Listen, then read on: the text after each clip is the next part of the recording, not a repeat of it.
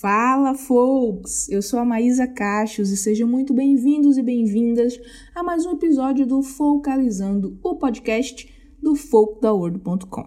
Neste episódio, eu bati um papo com dois colaboradores do nosso blog que são grandes fãs do The Tallest Man on Earth e trocamos uma ideia sobre as referências e características deste artista incrível, passando por toda a sua discografia. O papo ficou muito legal, acho que vocês vão gostar de verdade.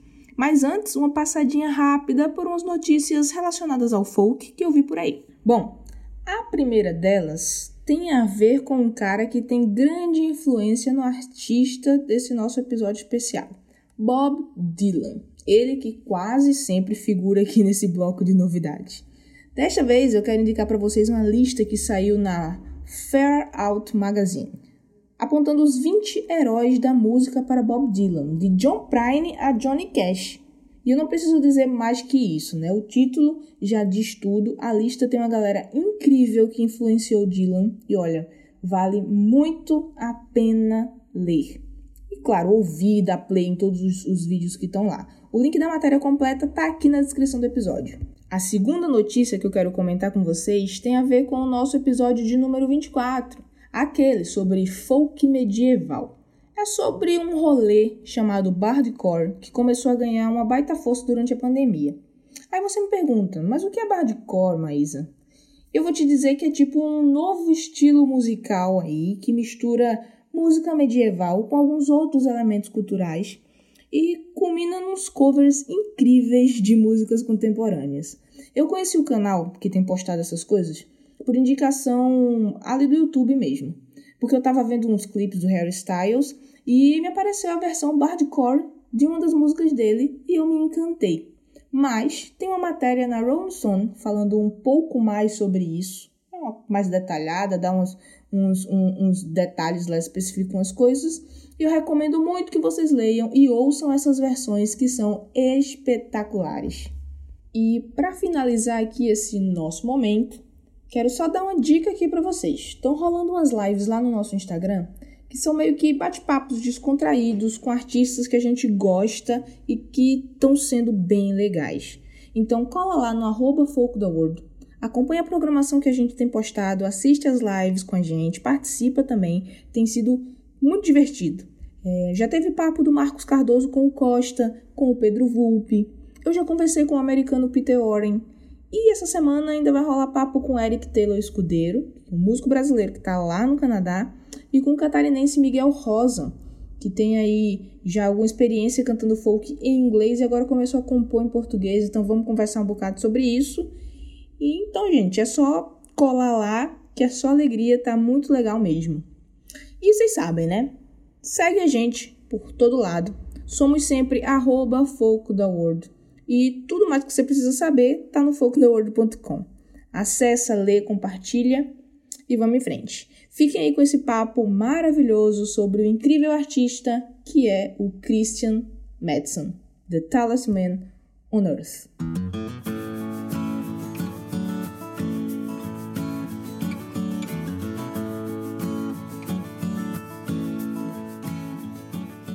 Gente, eu tô aqui muito bem acompanhada de dois fãs do The Tallest Man on Earth.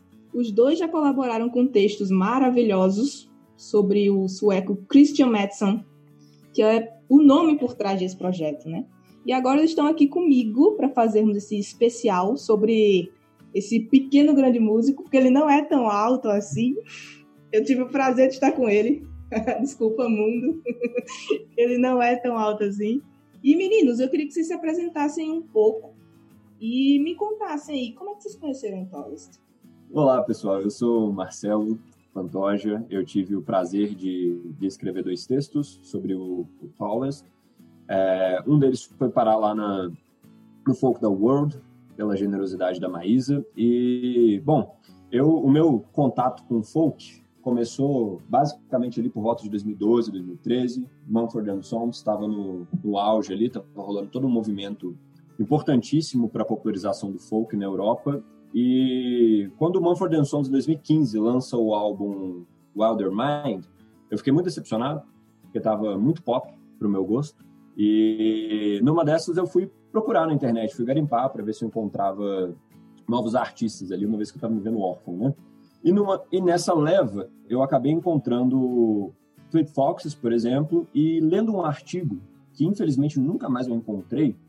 É, esse artigo demonstrava ali algumas características específicas do folk e fazia uma leitura importantíssima do folk enquanto uma resposta à cultura. Né? Então, o artigo fazia um, um, um comparativo onde do Bob Dylan o, o autor ali chegava na numa formulação mais contemporânea do folk, que era bem representada nas palavras desse autor pelo The Tallest Man on Earth. E eu achei interessantíssimo, fui procurar para ouvir, descobri que tinha acabado de lançar um álbum novo ali, o quarto álbum do Christian, Dark Bird is Home. Não gostei muito desse álbum a princípio, fui escutar os álbuns mais antigos e adorei, porque aquela voz bem anasalada e característica me chamou muita atenção o violão muito marcante, é, uma afinação solta interessantíssima e letras curiosas no mínimo, que eu espero que a gente possa falar um pouquinho mais delas mais para frente, mas enfim, eu fui cativado pela similaridade do Tallest com o grande Bob Dylan e aos pouquinhos eu tive a oportunidade de conhecer um pouco mais do, do pequeno grande sueco aí, foi uma paixão que aumentou na medida que eu tive a oportunidade de entender um pouco melhor da forma como o Christian se expressa na música. E não só isso, mas à medida também que eu fui me conectando com ele através de cada álbum, conhecendo um pouquinho sobre as histórias por trás, me maravilhando com cada letra de música, né? Então foi basicamente assim que eu me tornei um grande fã. História bonita. E tu, Cléo, como é que tu conheceu o cara? Então, é, apresentando, o Medeiros. Estou é, mega feliz de estar fazendo colaborações de música folk com, com o blog. É, e a minha história, assim, com, com detalhes, como vocês falaram, não é tão alto assim. Na verdade, muito parecido até com o Marcelo. É, a música folk que eu ouço hoje, consumo hoje, ela vem dada ali de 2012 também, mais, mais ou menos uns oito anos atrás, que eu acabei uh, indo buscar mais vertentes, na verdade, da música folk. E, e curiosamente, uh, eu conheci o, o Christian de, de, uma outra forma. Na verdade, eu estava buscando algumas fotografias de um fotógrafo, fotógrafo que chama Theo Céline, em francês, na época eu estava lendo alguns livros do Kerouac e eu buscando alguma matéria, na verdade, sobre o Kerouac, alguma, fazendo alguma pesquisa. É, recentemente, na, naquela época, havia algo falando sobre um ensaio fotográfico do Theo, enfim, que era francês, que acabou pegando uma van, indo para os Estados Unidos com um grupo de amigos e fazendo algumas fotos que inspiravam liberdade, juventude, né? Era muito sobre viagem, muito sobre pessoas, assim. E eu entrei num blog dele para ver as fotos, na, verdade. Vendo as fotos dele, tinha uma lista dele, várias músicas folk. Uh, até para você ter uma ideia, nesse, nesse dia, foi que eu conheci bandas assim mais do, do, do folk indie como uh, Codaline, o próprio uh, Who Paines também, Johnny Flynn. E uh, tocava, quando chegou numa música que começou a tocar assim, eu pensei, uau, que música é essa? E era The Beast I've Never Seen the Dance, do, do The Talisman. E assim, ó, foi uma paixão a primeira ouvida também. Eu ouvi essa música, era o tipo de folk que eu tava buscando, procurando e queria ouvir, consumir mais. A partir daí, fui atrás do cara, fui tentar conhecer, fui ver da onde ele era, que discos ele tinha. Similar eu fui indo assim por, pelo disco que tava nos meus favoritos, assim, né? E eh, se tornou um dos meus favoritos, com certeza. Eu queria ter uma história assim com ele, mas eu não faço a menor ideia, gente, da primeira vez que eu vi The Tallest. Eu, eu me lembro muito bem de ter visto em algum lugar é, esse mesmo disco que o Pantoja disse que não gosta muito o Dark Bird's Home. Eu lembro muito bem da capa, assim. Eu vi em algum lugar a capa desse disco. Uhum. Eu já ouvia falar do, do The Tallest, porque eu, eu tinha um amigo que já ouvia a música deles, dele, mas eu não, eu não consumia. Não, não, não sabia muita coisa dele. E ele veio me pegar mesmo, assim, depois que eu fui pro show dele. Eu conhecia, ouvia algumas faixas, vez ou outra, tava nas playlists que eu ouvia no Spotify e tal, mas eu não, não aprofundava tanto. E aí, como eu descobri que ele vinha tocar em Aveiro, no teatro que fica tipo a dois quarteirões da minha casa, falei, ó, vou, vou ter que aproveitar essa oportunidade, porque ele nunca foi no Brasil, eu acho. Se foi, não foi para não foi para fazer show. Foi para conhecer algum lugar e eu acho que ninguém sabia que ele tava lá. Mas eu acho que ele nunca foi. Não, ele nunca teve no Brasil, infelizmente. É, pois é, aí eu pensei, não, eu vou ter que aproveitar, não era tão caro o ingresso. Eu acho que foi coisa de 25 euros.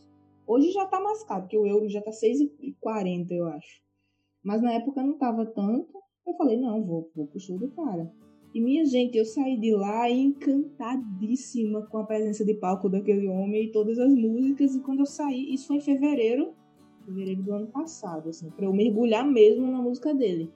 E aí eu tive que sair ouvindo os álbuns todos e pesquisando e eu fiquei louca, assim, pela música dele. Antes não, antes era só músicas na minha playlist. Então eu, não sabia quem era, sabia que ele fazia, já fez trilha sonora de, de filme, alguma coisa assim, sueco mesmo, acho que de série também, mas só, eu não tinha esse, esse apego sabe? Eu não entendi ainda quem era esse homem. Eu precisei ir para um show para poder compreender a, a, a, grandiosidade desse cara. E aí eu fui pesquisar, fui pesquisar letra, fui pesquisar é, é, background do, do, dos álbuns e tal. E aí, em um ano, eu fiquei meio que especialista em Tallest Man. só só de, de, por causa dessa experiência, assim. E sem dúvidas, assim, ele, ele é um dos grandes nomes para mim do folk. E eu, eu sinto por não ter conhecido antes, assim, não ter me aprofundado tanto nele antes. para ter vivido o momento de cada álbum e esperar um novo álbum, sabe? Eu não, eu não tive essas coisas com ele. É, tem algumas coisas no, no The Tallest que são interessantíssimas. Assim. Uma, eu lembro que um estranhamento que eu tive, é, eu estava procurando novos artistas folk, então, porque eu estava um pouco decepcionado com Mumford Sons por conta dessa é, mudança para o indie e uma pegada mais pop, né, no, no terceiro álbum ali. E, e aí, curiosamente, em 2015 também é, foi o ano, né, que o, o Tallest Man lançou ali o seu quarto álbum, que é um álbum bem diferente dos anteriores e marca ali uma, uma mudança significativa para o trabalho artístico mesmo do, do The Tallest. E eu achei uma das coisas que mais me chamou atenção na época é que a gente percebe uma mudança nítida daquela voz anasalada e extremamente marcante, que lembrava muito Dylan ali mesmo, nos álbuns anteriores. O contraste fica nítido quando a gente chega no Dark Bird's Home e a gente percebe agora um som bem mais limpo. É, a gente tem a presença no, no quarto álbum também de outros instrumentos para além do violão, que eles compõem ali uma, uma sinfonia e a melodia agora se torna bem mais harmônica. A gente tem a presença de trompete, oboé. A gente está lidando com um novo, com um novo artista mesmo, assim, que alcança uma maturidade que no momento que eu tive a oportunidade de ouvir não me pegou à primeira vista, mas a partir do momento que eu pude conhecer a trajetória dele, eu fiquei ainda mais fascinado e hoje, por incrível que pareça, o álbum que a princípio não me agradava tanto se tornou um dos meus favoritos, né? Que é justamente o Dark Bird's Home, e eu gosto muito também por conta de todo um background que tem por trás desse, desse álbum, que eu tive a oportunidade de mencionar um pouquinho, assim, no texto que eu escrevi lá pro, pro Folk da World, né? Mas então, eu acho que essa, essa característica aí da, da voz do Christian é algo que me chama muita atenção, perceber essa mudança drástica do, do nosso querido sueco, que antes era considerado um, um cover ambulante do Bob Dylan e depois passa a ter uma uma voz mais característica assim e, e muito bonita também. Você, você, tocou num ponto que eu acho fantástico, porque se tem é, três coisas que a gente pode observar muito nele é a voz, que primeiro tem toda essa questão dilanesca, né, que todo mundo associou muito ele a Bob Dylan, é, mas ele também tem uma, uma aspereza na voz assim, porque não sei se vocês reparam isso tanto quanto eu, porque eu também acho ele muito gato e, e eu fico prestando muita atenção nisso. Mas ele interpreta muito bem o que ele está falando nas letras. É outro ponto. é voz, letra e melodia. Para mim, esse essa trinca do, do Thomas Man é, é muito perfeita, sabe?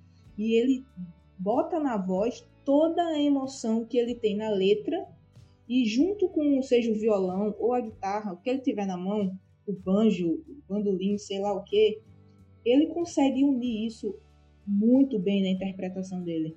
Seja na, no, no, próprio disco, seja em lives, que ele faz muita live, né? Ultimamente tem feito por causa da, da pandemia. Gente, ele, ele e o que ele tá tocando é uma coisa só, basicamente. E a voz dele soa para mim, assim, com muita verdade, sabe? Uma das vozes mais sinceras que eu acho, assim. Ele bota para fora tudo que tá dentro. Eu acho fantástico. Incomoda um pouco com as comparações, né? Então comecei a, a, a ler coisas, ah, ok, beleza, né? É um, é um, um sueco meio de lano, assim, então deixa eu ver qual é. E, e, basicamente, assim, eu, eu, eu acho que eu tive essa mesma percepção também no Marcelo, que os primeiros discos eu até senti um certo Christian na forma de cantar, uma forma, às vezes achava-se até uma, uma forçada, assim, de voz. Então, às vezes, quando eu achava ele forçava um pouquinho a voz anasalada, isso me incomodava um pouquinho. Nos discos mais atuais, eu acho que eu percebo essa coisa que o Marcelo comentou, eu acho que é uma coisa de, do artista nele, assim, é, mais, mais focado na sua própria arte mesmo. E como tu também, ô, Maísa, eu, eu vejo ele exatamente como tu, tu descreveu. Eu acho que ele sente muito que ele está cantando, ele interpreta muito, né? E essa trinca de voz, melodia, eu amo o dedilhado de violão dele. Eu, eu até no texto que eu escrevi, que que tu postou. É, falo isso, acho que ele dedilha a história, sabe? E isso me encanta muito, muito, muito no artista que ele é. Pois é. E aí, é, é, eu não sei se realmente. Eu não conheço a esse ponto de saber se ele é realmente forçava, mas é, o Bob Dylan foi uma grande referência para ele, né? E, e, e eu, eu, até estava até lendo coisas sobre ele para gravar o podcast e tal. E eu acho super curioso que ele começa no a coisa meio acústica também, só voz e violão, e lá pra frente ele mete uma guitarra. Eu, ai meu Deus, não tem como não associar o cara Bob Dylan, ele não se ajuda. Mas. Mas eu acho que também faz parte da, da, da descoberta do próprio artista. Talvez ele tivesse só ali, minha referência é Dylan, eu vou fazer algo aqui que eu, eu sei, e depois ele vai se moldando, né? Ele começou novinho também, então eu acho que pode ser algo assim que tenha acontecido. A gente ele. tem a gente tem um outro ponto aí que tem que ser levado em consideração que eu descobri recentemente vendo uma entrevista do, do Christian. Mencionam, perguntam para ele especificamente na entrevista o que aconteceu com a voz dele, porque ele já não tem mais aquela voz característica nasalada ali. E aí ele ele ele conta e eu jamais imaginaria que que era algo desse tipo, que essa voz anasalada nada mais era do que uma necessidade por conta dos, dos microfones ruins que ele tinha. Para quem não sabe, o, o Christian ele gravava num estúdio caseiro, né? Então, Sim. no comecinho ali da carreira, por conta da, da qualidade baixa dos microfones que ele tinha para gravar, ele precisava de projetar muito a voz dele. E aí nesse processo, então, acabava saindo aquela voz extremamente anasalada que acabou se tornando tão característica. E uma vez que ele conseguiu dar uma guinada na carreira dele ali, mais especificamente depois do Wild Hunt, a gente vai perceber então uma voz mais límpida, que nada mais é do que fruto de um microfone. Um bom microfone. Né?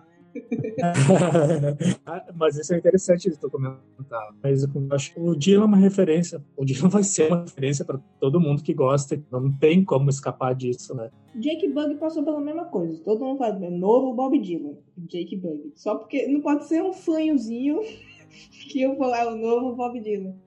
O problema do Jake Bug é que ele ficava bravo, né? Quando comparavam ele. Ele mencionava que a, a referência dele ali era Johnny Cash e tal, então ele não curtia muito essa parada, não. É, mas porque também deve ser muito chato. Tu tá começando ali, beleza. Às vezes tem gente que meio que começa copiando porque é uma referência e até que se molde e tudo bem. Mas tem gente que não, é só porque é parecido. Aí a, a mídia tem que ficar comparando o tempo inteiro.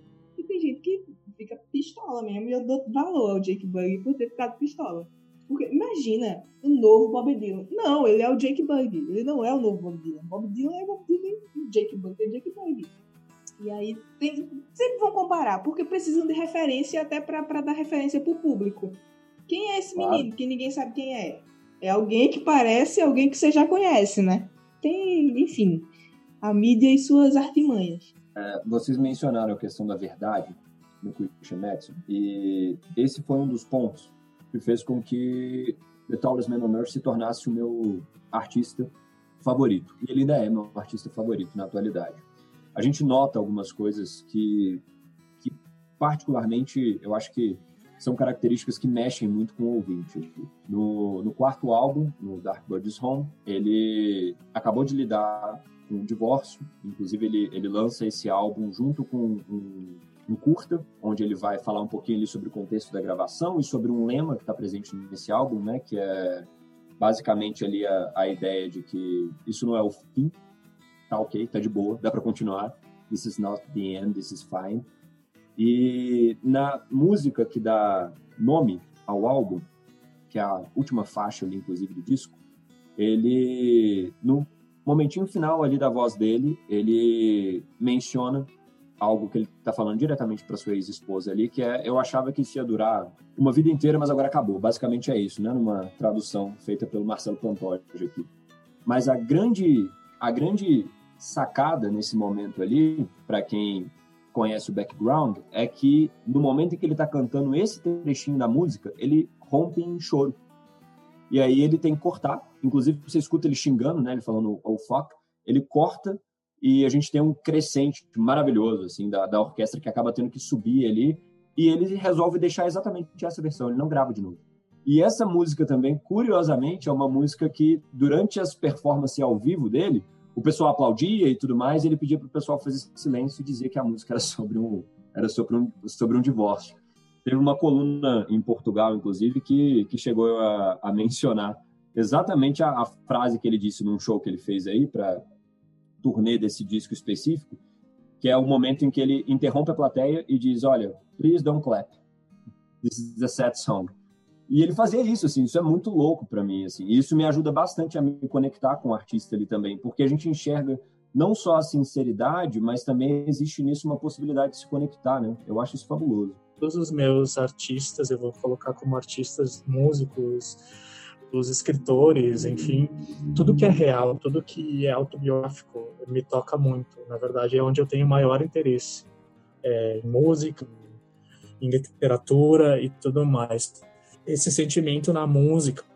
Eu acho que poucos artistas, se a gente for pensar, incluindo dentro do folk, é, os artistas que talvez a gente tenha em gosto comum, tem essa veracidade. Mas aí eu acho que essa veracidade toda é uma coisa característica do folk mesmo. É uma, uma, uma coisa que eu acho que faz parte do folk, sabe? Não é só dedilhado de violão, não é só contar história, não é só narrativa eu acho que passar essa verdade, essa sensibilidade, eu acho que é uma das características da música folk, no, no geral. Pelo menos dos artistas que eu gosto de ouvir. Se você for para algum artista folk que seja um pouco mais pop, aí eu já não gosto tanto. Porque aí já tá. Pronto, um cara que eu até gosto. Não vou dizer que eu não gosto, eu até gosto. Mas eu não, não, não curto tanto é o Vince Joy.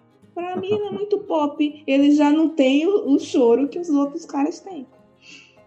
Sabe? É, eu é. iria no show. Eu iria no show, eu escuto algumas canções.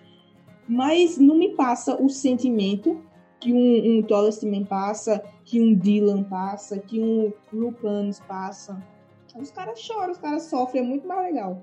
Uh, não concordo com em relação a é, esses artistas que tu comentou é bem o que eu havia falado antes. Existe muito artista, né, dentro até do próprio folk, que não passa veracidade. O Vance Joy, eu curti algumas coisas dele, mas também não sei se eu iria. Não sei se eu iria num show dele. Acho que eu não sinto essa, essa verdade assim toda na música, enfim. Né? Mas é uma coisa bem particular. Agora, uma coisa que eu acho, que eu acho legal também e isso me chama atenção no, no, no Tallest é que ele é um artista de palco também, né? É curioso, tem uma entrevista dele na, no, no KeyXP, em que ele está divulgando também ali o quarto álbum e não, na verdade ele estava divulgando ali o último álbum que ele lançou. E aí, num determinado momento da, da entrevista, a, a radialista ele pergunta para ele se era a primeira vez que ele estava tocando com uma banda. E é, o motivo dessa pergunta é justamente porque, apesar dela já ter participado de alguns shows anteriores, a presença do Christian Madison no palco é tão magnética, assim, é, é algo tão surreal que ele preenche todo o espaço, assim. Eu nunca tive oportunidade de vê-lo ao vivo, mas é o que eu ouço toda vez que eu vejo alguma entrevista e é o que eu leio toda vez que tem alguém comentando algum show específico, alguma turnê. E ele é esse cara que ele tá ali, ele tá enchendo o palco, ele tá cheio de energia.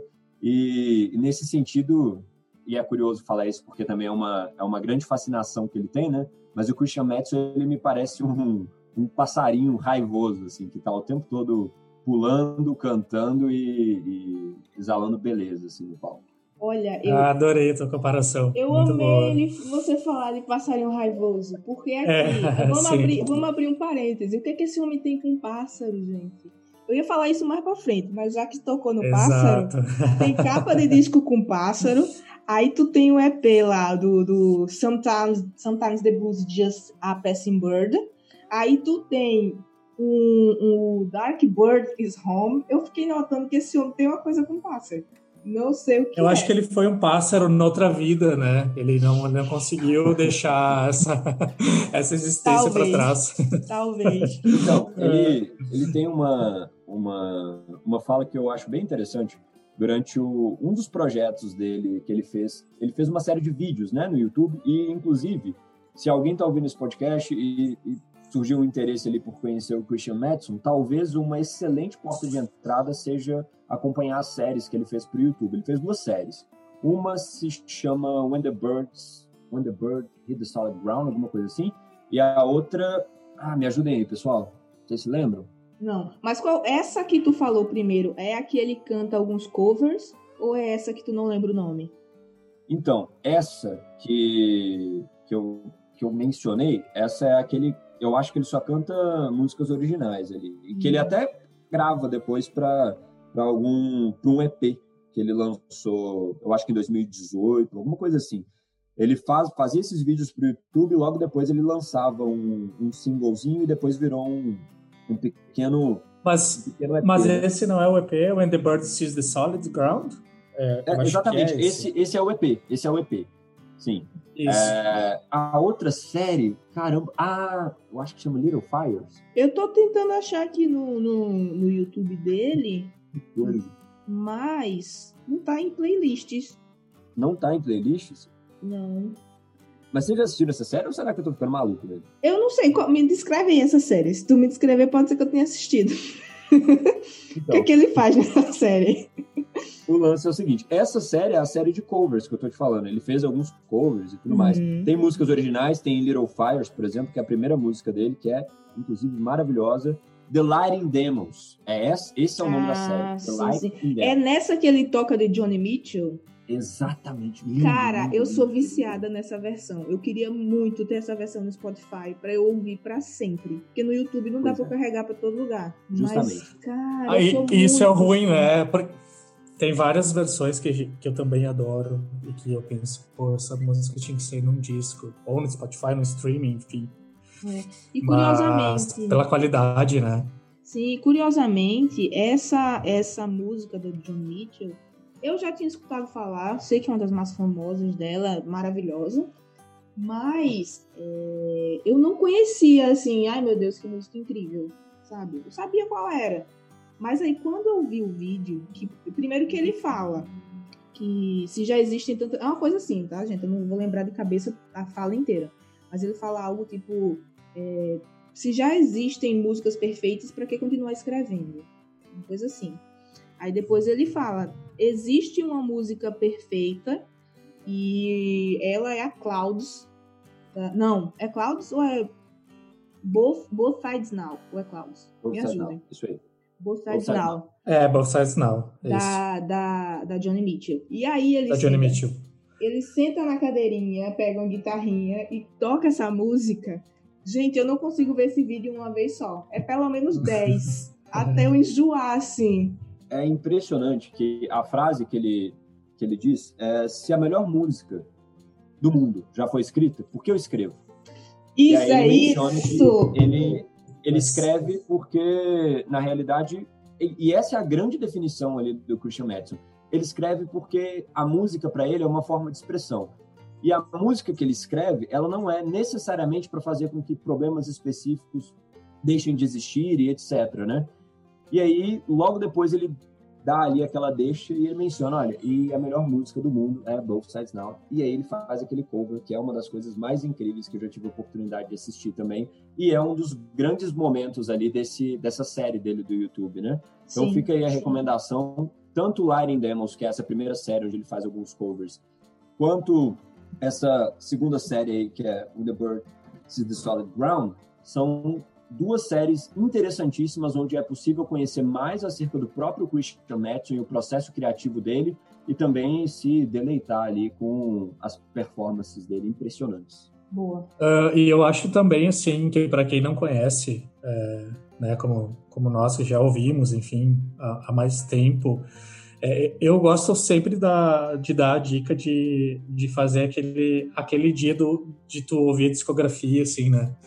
É, porque a partir da que tu começa a ouvir o primeiro disco dele até tu chegar no último, pode ser um final de semana, não precisa ser um dia específico, mas uh, eu acho que tu consegue entender melhor a obra dele, né? Porque tu vai tu vai chegar lá na raiz dele quando ele começou e até chegar nesse último disco. Aliás, até uh, queria fazer um, uma pergunta para vocês. Eu achei uh, muito esse EP que tu comentou antes ali dos, das séries e tudo mais, o When the Bird Sees the Solid Ground. Achei muito Beirut esse, esse disco, não sei qual foi a percepção de vocês, não sei se foi por conta do, dos, dos instrumentos, enfim, mas duas músicas específicas, é Forever is a Very Long Time e An Ocean, que abre o disco, eu acho assim que tem aquela aquela nostalgia que o Beirut tem nos discos deles, assim, não sei qual a percepção de você sobre isso? Pode ser que sim, porque tem uma ambientação maior, né? Foge um Exato. pouco de ser só ele com, a, com o violão dele ali e tem mais elementos. Eu nunca tinha pensado nisso, mas agora que você falou, eu acho que tem uma ligaçãozinha assim. Nem que seja uma memória afetiva nossa. É, eu não sei se vocês gostam de Beirut, mas eu, é que eu, eu gosto muito de Beirut. É, eu não enfim. confio em quem não gosta. Ah, então ótimo. então, assim, eu, eu achei que, é bem como tu falou, é uma ambientação aqui e ali, não é nada é, exatamente explícito, mas assim, quando eu ouvi, eu comecei, uau, tem um pouquinho de Beirut aqui, que bacana, sabe? Então, é, eu acho que isso parte bastante da, lá da nossa conversa inicial, que é, acho que a transformação musical dele, desde o primeiro disco indo pelos EPs, indo até o último disco, acho que é, ele vai gradativamente, além de acrescentar novos instrumentos, como o Marcelo bem colocou, é, fazendo o, a, a, a, obra dele, tornando a obra dele de uma maneira uh, diferente do início. Eu, eu acho, eu gosto bastante desse, dessa fase dele de transição ali, porque ela vai desembocar exatamente no último álbum dele, né? É, I Love You, It's a Fever Dream, que é um nome de álbum pop.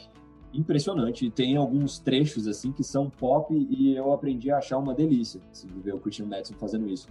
E eu acho que um dos motivos de eu gostar tanto, na realidade, dessa mudança é porque a partir do momento que você vai conhecendo quem é o Christian, essa transição dele vai fazendo cada vez mais sentido e ela se torna ainda mais emblemática. Por que, que eu digo isso? No comecinho, é... inclusive se você vai ter oportunidade de ouvir ali, ver algum vídeo no YouTube é, do Christian se apresentando ao vivo, ele era um cara que sempre foi extremamente carismático no palco, mas ele sempre foi também introspectivo no momento da entrevista. Então, tem algumas entrevistas que é até difícil de ver, inclusive, porque rola aquele constrangimento alheio ali. O Christian é um cara um sueco extremamente para dentro ali. E às vezes o entrevistador tem ótimas perguntas, mas o Christian não rende o assunto ali, porque ele está muito fechado. E o que, o que a gente percebe é que isso vai mudando gradativamente. Ele, à medida que ele vai se desenvolvendo e se abrindo para novas possibilidades, e a gente vai vendo isso expresso nos álbuns, principalmente a partir do quarto disco em diante, a gente percebe também um Christian que vai se desenvolvendo e vai ficando cada vez mais carismático ali também. Ele vai conseguindo se expressar melhor durante as entrevistas. Então me parece que a música para ele era uma espécie de terapia ali, onde ele conseguia se expressar, se extravasar e colocar para fora algumas coisas que fora do ambiente de palco, fora do ambiente de uma performance ali, ele não conseguiria fazê-lo, né? E à medida que a gente vai vendo um desenvolvimento e uma expansão dentro do, dos próprios álbuns, gradativamente também o Christian Madison vai se desenvolvendo ali, vai se tornando uma pessoa menos introspectiva. Isso para a gente é ótimo, porque culmina em entrevistas maravilhosas, como foram a série de entrevistas realizadas aí para divulgação desse último álbum dele, né? Então isso é maravilhoso. Cara, e, e, faz tudo que você falou aí faz muito sentido e até para para talvez para para comprovar o que a gente tinha falado aqui da veracidade que ele coloca. Porque ele escreve aquilo e interpreta aquilo como se ele estivesse sentindo muito aquilo, sabe? E ele leva isso pro, pro palco com muita vontade de, de professar aquilo. Eu, como eu falei para vocês, eu tive a oportunidade de vê-lo no palco e me encantou exatamente a entrega dele. Porque, cara, tudo que você falou ainda há pouco, que você leu, Pantoja, sobre como ele é no palco. É, é um, o palco que eu fui não era muito grande, é um teatro não muito grande aqui de Aveiro mas ele domina aquilo ali de um jeito, porque geralmente, eu não sei para quantos shows folk vocês já foram, tanto vocês aqui como quem tá ouvindo a gente. Mas geralmente, se é um cara com violão, muita gente aproveita isso para ter um banquinho e ficar sentado. Eu vi isso, por exemplo, fui no show do Rubel, que é incrível, é maravilhoso. Não tô dizendo que é ruim, é maravilhoso. Mas ele tá ali sentado, sabe? Sentadinho, tocando, bem parecido com Caetano, inclusive cruza ali a perna, fica tocando e tal, conversando com o público, trocando ideia, tocando, não sei o quê. Mas quando você vê o, o, o Christian, ele não fica quieto, sabe? Ele bota é que... em cada tocada, em cada palavra, ele coloca o sentimento, assim, e você fica empolgado acompanhando é que... aquilo ali no palco, é incrível, cara. E, e, e isso faz a música dele crescer, né? Eu acho que, uh, que a princípio, para quem vai lá, o cara tocando violão, na verdade é um show mega explosivo, né? E eu acho legal no YouTube, tem, tem alguns uh, shows mais que ele participa, né? E que eu acho ele muito corajoso, assim, porque é um público enorme, uh, num line-up que talvez não caiba um, um artista que vai tocar lá mais solo, enfim. E a galera tá toda assim enlouquecida olhando, vendo ele, porque eu acho que ele faz isso, ele consegue engrandecer ainda mais a música dele quando tá no palco. Antes de ir pro show, eu disse, ah, vou, vou ouvir umas músicas mais dele aqui, além do, dos hits que eu já conheço, porque ir para um show sem conhecer nada, assim, sei lá, conhecendo três, quatro músicas é muito ruim, né? Eu quero cantar junto, estou lá, eu quero cantar. E aí eu achei um, um show dele em um festival, eu não sei se foi o Glastonbury ou algo assim. E eu fiquei passada, porque como é que esse homem, com esse repertório de muitas músicas tristes e de sofrimento e de não sei o quê, e, e músicas muito confessionais e intimistas, toca no festival e todo mundo tá cantando junto. Eu não consigo, eu não conseguia entender, sabe? Porque num show intimista você entende. Agora num festival, aí foi que eu entendi a magia Exato. que esse homem tem. Quando eu vi ele num, num festival, Exato. com muita gente assistindo e cantando e sentindo junto com ele a música. Aí ele me pegou de jeito. A minha, a minha leitura do, do Christian é que ele é um cara que, através dessa sinceridade, ele se torna um letrista fabuloso e esse para mim é um dos grandes diferenciais. As letras dele são impressionantes e a forma como ele lida com os sentimentos e com os conflitos também são características assim muito singulares e isso vai reverberar no disco inevitavelmente. A gente tem There's No Living Now, que é o terceiro disco dele, lançado em 2012. Foi um disco que ele escreveu logo depois que o irmão tinha morrido e pouco, pouco depois do, do lançamento do disco ele viria a se divorciar da esposa. E todo o processo de escrita, de preparação do álbum foi um processo extremamente introspectivo. Ele fez as gravações todas sozinho. Ele gravou durante o inverno sueco. O inverno sueco é uma parada assim sinistra, porque não tem sol. É, Rigorosão, muito frio, né? Exatamente. Hum. É, é um negócio terrível, assim, tenebroso. Mas ele de fato emerge nesses sentimentos e expressa isso através da música. E, isso, e tu mim... consegue sentir isso no disco, né? Tu consegue Exatamente. sentir essa o ambiente, a vulnerabilidade. Eu acho que eu, além dele estar vulnerável emocionalmente ao escrever o disco, como tu mencionou, tem a vulnerabilidade da, do, do ambiente em si, né? Do clima. É, eu acho que e tu vai percebendo isso em, em, cada uma das letras. Exatamente. E todo o processo ali ele é muito autêntico. Porque uma, uma outra curiosidade que eu particularmente acho interessantíssima é que o Christian Metz era um cara que gravava a voz e o violão ao mesmo tempo. E isso é impressionante quando você escuta os primeiros discos, principalmente aquele primeiro EP dele, The Tallest Man on Earth, mas depois quando você vai escutar a Shallow Grave ou The Wild Hunt e percebe o que ele faz com o violão e se dá conta então que todo o processo de gravação foi feito simultâneo, que geralmente é feito separadamente, né? Você tem um momento ali para gravar só o violão, um momento para gravar só a voz, uhum. depois tem o processo de mixagem. Ele não, para ele, a, a, todo o, o desenvolvimento ali da, desse processo de entrega artístico é como se fosse uma simbiose ali. Então ele se sente um pouco, ele, se sente exposto se ele canta sem a presença do violão ali. E isso para mim me chama muita atenção, principalmente porque eu acho que essa exposição que incomoda é, faz parte dessa dinâmica que ele tem ali de entrega. Ele se expressa através do violão e da voz. Ele não consegue separar as duas coisas, porque para ele é uma coisa só. It's the tallest man on earth. That's not me.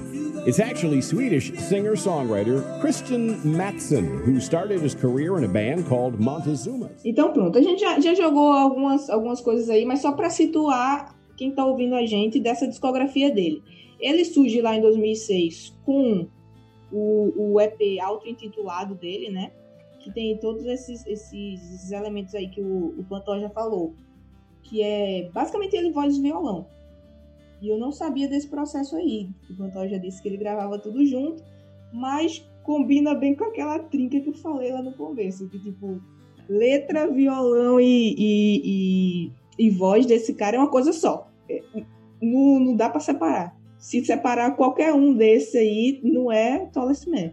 É qualquer outro artista. E aí, daí ele lança já o primeiro álbum que é o Shallow Grave, né? E, e, e já conquista os críticos hipster tudo, principalmente ali do Pitchfork. E aí a galera já começa a falar bem do cara e não sei o quê. E eu acho que foi com esse álbum, não sei, talvez Pantoja que conhece aí tanta, tantas curiosidades, mas eu acho que foi com esse álbum que ele, ele depois saiu em turnê abrindo shows do Bon Iver. E eu acho que isso ajudou muito ele a ganhar mais popularidade, porque o Boniver estava ali fazendo um sucesso super grandioso com o, Forever Forever Ago. E aí, enfim, o cara abrindo o show dele era uma baita porta de entrada para as pessoas conhecerem né, o, o trabalho do, do. Exatamente. Não, for, não só foi esse disco, como também é um álbum que ainda a gente tem a presença só de voz e violão. E aí, com o crescimento que ele que, que é significativo, assim, através de, desse processo de popularização né, do, do The Tallest, ele chega depois no Wild Hunt, que vai ser ali provavelmente o, o álbum significativo assim para a carreira dele, talvez o álbum mais importante da carreira dele, que é o momento em que a gente tem ali a, a divisão das águas. E o Christian Madison passa a sair em turnês, inclusive por conta própria, porque o álbum é um fenômeno de crítica e de público também. Eu sei, eu sei que, que Cléo tá se coçando para falar desse álbum, que eu é, exato. Mas an antes de mergulhar nele, eu acho que também é, isso se deu muito, essa explosão, porque a galera já tinha um backgroundzinho assim, já tinha um disco bom dele de lançamento. Não é o melhor disco, mas é um disco bom de lançamento. E já despontou ele um pouco. E eu acho que as expectativas já estavam maiores, assim, sabe? O que é que esse homem vai lançar? Aí ele vem com The, The Wild Hunt. E aí, meu filho, quebra a perna de todo mundo. É um albão, é um albão. Fala, Cléo, do teu álbum favorito. Ô, Cléo, rapidinho, antes de você entrar no seu álbum, tem uma curiosidade. Que talvez Ninguém vai deixar. Ele, ele, ele lança o Sometimes the Blues is Just a Passing Bird em 2010 também. Mas é foi antes ou depois do lançamento do Wild Hunt? Uh, eu, eu pra, pra mim, foi depois. Eu, eu não sei se depois, foi alguma sobra. Pode, não sei se teve alguma sobra também, mas foi, foi depois. Que EP gostoso também, mas vamos lá. É, pela linha do tempo, né? Eu acho que foi depois. Não, eu vou tentar ser sucinto no meu álbum favorito, senão vou ficar falando muito. Mas só fazendo um gancho com o que tu falou, né? Então ele abriu ali pro Bom Universo com um descasso, para mim, assim, os, sei lá, entre os 10 discos que eu mais amo, que é o, que é o Forever Forever Ago. E obviamente, né, como, como o Bom Universo tava já. Todo mundo já estava de olho também nele nesse disco. Uh, tem essa, esse surgimento ali do, do, do para o mundo. Eu, assim, na verdade, é, esse disco, para mim, é, é, o meu favorito dele, porque, assim, eu acho que ele tem um, um, um jogo de acorde, assim, bem ritmado. Com, ele, ele tem igual as batidas fortes no violão, que já era presente no primeiro disco, assim, mas eu acho que aí ele começa a soar um pouquinho mais limpo e mais direto, sabe, assim.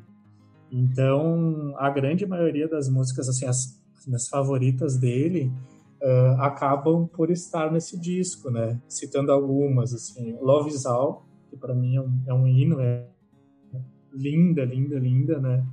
É, eu acho que You're Going Back uh, ainda soa bastante Dylan, mas de uma maneira linda, perfeita, assim, é uma das, das minhas músicas favoritas dele e abertura, assim, com The Wild Hunt também. Vou falar um fato curioso. Eu tava ouvindo uh, The Wild Hunt no carro com meu cachorrinho. Meu cachorrinho tava do lado, você tinha ido em algum lugar. Isso faz um tempo atrás. E daí, num, num dos, grit, dos, gritinhos que o, que o Christian dá, assim, na música, eu tava cantando, assim, e eu dei um, um gritinho junto e o meu cachorrinho deu uma olhada para cima e quase latiu e eu comecei a rir. Eu pensei, bah, esse cara gosta de música boa também, né? E, e, enfim, eu, eu, eu, eu considero ele o meu favorito, mas não descartando os outros. Eu acho que é porque foi o disco que eu mais ouvi dele, né? Como eu, como eu comentei no, no início, eu, eu, a primeira música que eu ouvi dele foi The Blizzard Never Seen the Desert Sands, né? Que é do, do Shallow Grave.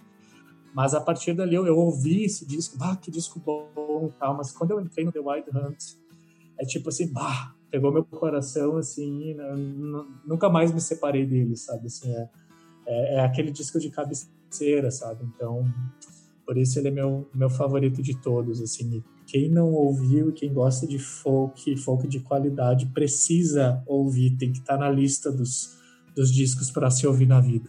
E tem uma das músicas mais divertidas dele aí também, que é o King of Spain, que é uma letra Ótimo. maravilhosa e maravilhosa. Continua acompanhando aquela ironia que ele começa ali no, no álbum anterior, no Shallow Grave, na musiquinha The Gardener. Aquela ironia curiosa assim que o Christian entrega nas letras. Para mim, nesse disco, ela está expressa principalmente em King of Spain, que tem uma brincadeirinha que quem escuta é. de forma atenta, inclusive algum é, inclusive, você já falou aí uma das minhas favoritas, que é The Gardener. Gente, essa música é maravilhosa. Foi uma das que mais me pegou, assim, de cara. E aí... Muito macabra. Mas é muito boa. e aí vem King of Spain, que eu acho Ai, gente, tudo. E nela não tem um trecho em King of Spain que ele fala uma coisinha que é uma referência a Dylan também, não tem não? Sempre tem a bota de couro aí, isso tá presente. A bota, é isso. Pronto, é isso mesmo. Por espanhol, né? Boots é. of Spanish Leather. É, and I wear my boots of Spanish leather. É isso mesmo. Eu tava ouvindo hoje, obviamente eu ouvi quase toda a discografia hoje lendo sobre ele, pesquisando. E, ai, esse homem é, é, é incrível. Assim. Engraçado que quem escuta a gente falar acha que a gente tá viajando, mas não, gente. Escutem, vejam os vídeos que vocês vão entender o que a gente tá dizendo aqui. Mas olha só, tu falou de The Gardener também. Eu, eu amo, amo muito Over the Hills. Eu, assim, uh, pra gente que já ouve a mais, que ouve os discos e ouve o Detalhe-se há mais tempo, enfim, a gente vai ter as nossas canções favoritas mas eu acho que Over the Hills, assim, se é. Pô, tu nunca ouviu esse cara? Eu, eu acho que é uma música que eu que eu gosto assim, de dizer, bah, ouve essa daqui para ver se tu vai curtir. Assim, eu gosto muito da levada dela. Acho ela simples, mas eu, eu adoro. É, nesse EP eu gosto muito da Still Tomorrow. Para mim, adoro é também. Still Tomorrow. Assim, é, um, é, uma preciosidadezinha nesse primeiro EP dele. E o jeito que ele canta, né, Marcelo? É muito massa nesse, nesse, nessa música em si. É, e, e, essas duas músicas que a gente acabou de mencionar, na verdade, se a gente parar bem, bem para pensar, elas vão dar o um tom ali do, do que vem a seguir, né? Elas são músicas bem interessantes nesse sentido. Sim, sim, com certeza. Eu achei interessante que vocês não mencionaram Where Do My Blue Bird Fly, é. do Shallow Grave, que é uma das músicas mais populares do Christian Madison. E eu fiquei uhum. sabendo disso há pouco tempo, inclusive. E é uma das minhas favoritas também. Eu, também é uma das minhas favoritas. Todas mas... são favoritas. Todas são, né?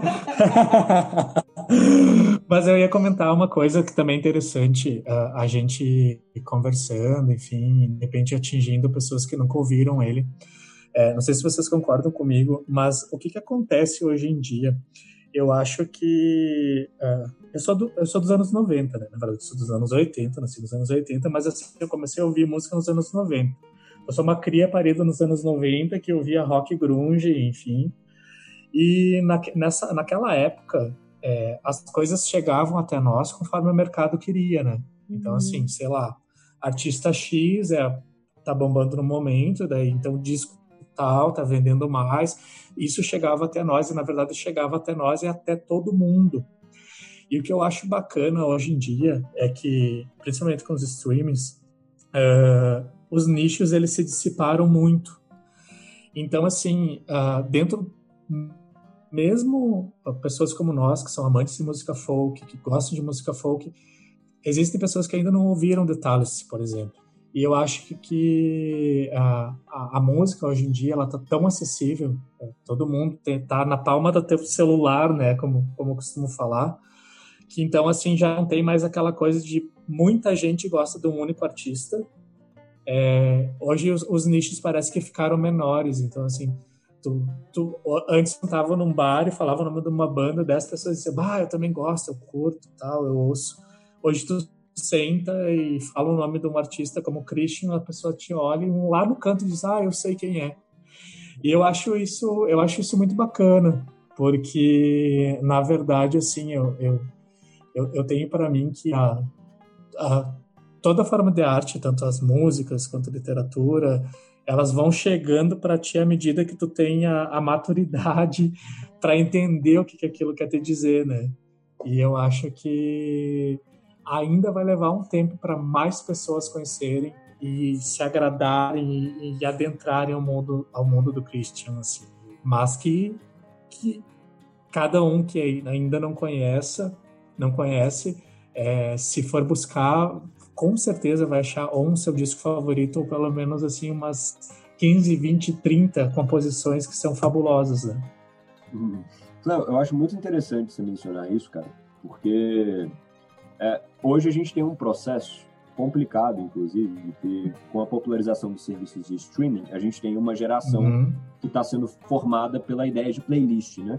Então, é certo. é comum hoje pessoas não pessoas dizendo que não tem paciência mais para ouvir um disco completo, por exemplo. E nesse uhum. sentido, eu acho que para a galera que está ouvindo, que porventura tenha curiosidade, que vá procurar pelo Christian Madison, eu acho que é muito parecido com o relacionamento que você desenvolve com um livro. Os álbuns dele, uhum. apesar de não serem é, álbuns que vão ali contar uma história sequencial, coisas que, que inclusive já foram feitas aí, né, na indústria da música, são álbuns que você ganha muito se você escutar da primeira à última música, porque a forma como ele se expressa a forma como o clima vai ser estabelecido ali durante o, no decorrer do álbum, ela se dá principalmente na cadência da música, em alguma música mais alegre, depois a gente percebe o tom ali, então é muito parecido com aquele sentimento que a gente tem e aquela conexão que é que é, a música clássica requer da gente, né? A gente tem que experimentar todo aquele movimento ali para conseguir compreender bem o que ele quis transmitir, né? É porque, é porque o disco ele é um conceito, né? Então, quando tu, ah, tu, tu precisa entender o conceito daquele disco. Uh, ah, para falar uma coisa para vocês, eu ainda sou um colecionador de CDs. Eu compro CDs, eu, eu ouço sim no, nos streamings, mas eu, eu gosto de abrir o, o, o CD, eu gosto de pegar o encarte, eu gosto de olhar. E eu, e eu sou um, um, cara que gosta de ouvir da primeira à última música, que é isso que tu comentou, Marcelo. Porque daí eu entendo, eu entendo até aquela música que não é tão boa, que tá ali no meio do disco, e porque que ela foi com uma faixa 7. Eu acho que é, é, tu entender o conceito do disco, é, para quem é, é, apreciador de música, é, é o mínimo. E isso que tu falou das playlists, é, as pessoas realmente parece que elas não têm saco para ouvir o disco inteiro, e daí elas vão lá e catam três músicas do artista, e tu não consegue, uh, tu não consegue perceber o artista que, que aquela pessoa é, ouvindo três das músicas mais famosas ou três das que tu mais gostou, porque há muito mais por trás, né? Meninos, eu passaria horas conversando com vocês sobre isso.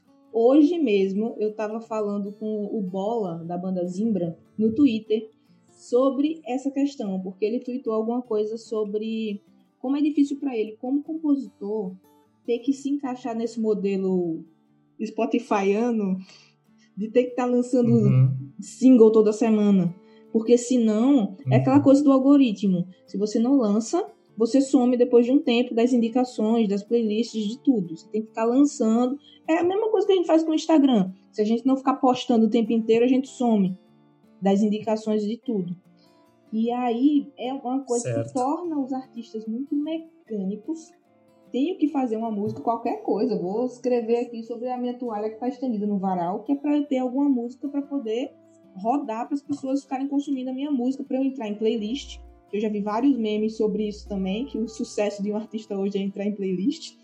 E, é, é, e fica nessa, fica automático para o artista. E é horrível para quem consome música como a gente, assim, de apreciar muito, porque é, é, eu gosto de escrever para o blog, essas coisas todas, mas é muito cansativo toda semana você ter que estar tá ali na sexta-feira, que aparentemente é o dia oficial de lançamentos.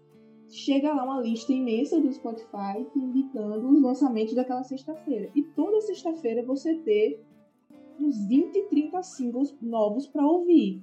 Você fica consumindo aquilo de uma forma assim que não faz sentido para mim, sabe? É, mas eu acho, eu acho ruim isso também. É péssimo. Mas porque, é, é sufocante. Porque cara. assim, ó, exato, as pessoas, na verdade, daí é, é, no geral, né, é, as informações são tantas, são muitas, pegam e as pessoas não, elas não leem. É, é, é por exemplo, assim, é, tu pode de repente constatar isso até nos posts do Instagram, né? Por exemplo, tu vai faz, tu faz um post, uh, alguém escreveu no blog, as pessoas curtem, mas é, das pessoas que curtem, quantas abrem e leem o texto inteiro, né? As pessoas não têm mais esse esse apreço de, de ler, de, de ter aquele tempo para entender, né? Assim, uhum. ah, que bacana, um texto sobre tal pessoa mas foi só isso. A pessoa não entra e não, não consome aquilo, né, como deveria. E com a música, assim como tu falou, eu também às vezes abro no Spotify assim, tem, pô, tem três discos lançamento de bandas que eu gosto, mas assim, é, tudo junto. E, e, e, como eu falei do conceito, não, eu gosto de ouvir o artista X primeiro, porque eu sou um cara assim, ó, é, quando pego um disco para eu, eu disseco ele, eu fico 15 dias ouvindo só aquele disco, não entra nada mais, e repetindo as músicas para me entender bem como que é aquele disco. Então não adianta chegar a cinco discos ao mesmo tempo, eu não vou ouvir. Não da forma como o Spotify geralmente faz, né? Não o Spotify, mas o Deezer, enfim. É, todos, os, todos os streams, é tudo a mesma coisa. É, mas é isso, fica sufocante e você não entende. Então, quando você vem para um artista como o Christian, que ainda preza muito por fazer um disco e um conceito naquele disco, aí eu me encanto, sabe? É o que eu sinto pela Adele, por Exato. exemplo. A Adele é uma cantora super pop, mas dificilmente você vai ver a Adele soltando um monte de single. Ela demora para lançar um Sim. disco. E talvez uma semana antes, um mês antes de lançar o disco, ela bota um single no ar ó, galera, tô voltando. Mas ela trabalha Inclusive, um conceito, né, daquele disco para poder lançar. Inclusive, pegando o gancho aí, não posso deixar de mencionar que o Christian Madison tem um cover da Adele, né? Que é maravilhoso. Já, já é maravilhoso. Sim, sim, sim. Eu vi uma live Exato. um dia desse que ele mandou o cover. Eu fiquei, meu Deus do céu. esse homem é perfeito demais. mas, a, mas aí, falando nisso também, uh, vou voltar. Vou voltar à nostalgia dos anos 90, em que o disco, o CD, ele era muito comprado e daí tinha o um negócio todo fonográfico e, e o mercado, enfim. É, os artistas também, eles eram muito forçados, né, a, a, pelo menos a cada dois anos, um ano e meio, lançar um disco novo. Porque se não, claro que o tempo era maior, mas acontecia o que acontece hoje com o Spotify, senão tu não ia lá, não ia ficar encabeçado, as pessoas iam te esquecer, surgem novas bandas. Uhum. E daí eu vou, vou, citar uma banda que não, que não é que não é folk, mas que é uma das minhas favoritas, que é o Radiohead. Então, o Radiohead, uh, eles, eles, demoram oito anos para lançar um disco hoje em dia, né? Oito, nove anos. A, a, o último disco deles foi há tanto tempo. E, e o que, que eu percebo com isso? Eu percebo até a minha própria ansiedade, porque às vezes eu, eu gosto tanto de um artista que eu digo, pô, mas poderia ser pelo menos uns três anos, né? O cara lança um disco, depois uns três anos é tempo suficiente. Mas assim, é o artista que sabe o tempo suficiente da, de como ele vai ter o processo criativo dele, né? Talvez vai durar cinco anos, talvez vai durar oito. Ele vai lançar um disco em dois anos, daqui a dois anos de novo, talvez os assuntos ainda são muito similares, né? Então, acho uhum. que esse espaçamento na obra do artista, é, eu, acho, eu acho muito inteligente, sabe? Claro, não precisa ser os oito anos. não estou falando isso, porque eu me canso esperando os, os discos dos meus artistas favoritos. Alô, Alexi Murdoch, lança um. Exato, pelo amor do céu, né? Nove anos o dele vai fazer, né? Isso? Nove é, anos. É, eu acho que o último foi 2011 mesmo. 2011. Então, por exemplo, pô, né? Mas assim, uns 4, 5 anos acho que é um tempo até de tu esquecer o disco anterior um pouquinho para prestar atenção no novo, nessa nova arte que o, que o cara quer falar, né? Que ele, que ele quer mostrar, enfim. Pois é, galera, eu tava pensando, antes da gente começar a gravação aqui, a gente trocou uma ideia e eu mencionei o período que eu vivi numa cidadezinha aqui de Minas chamada Mariana. Uma cidade pequenininha, uma cidade histórica, uma gracinha.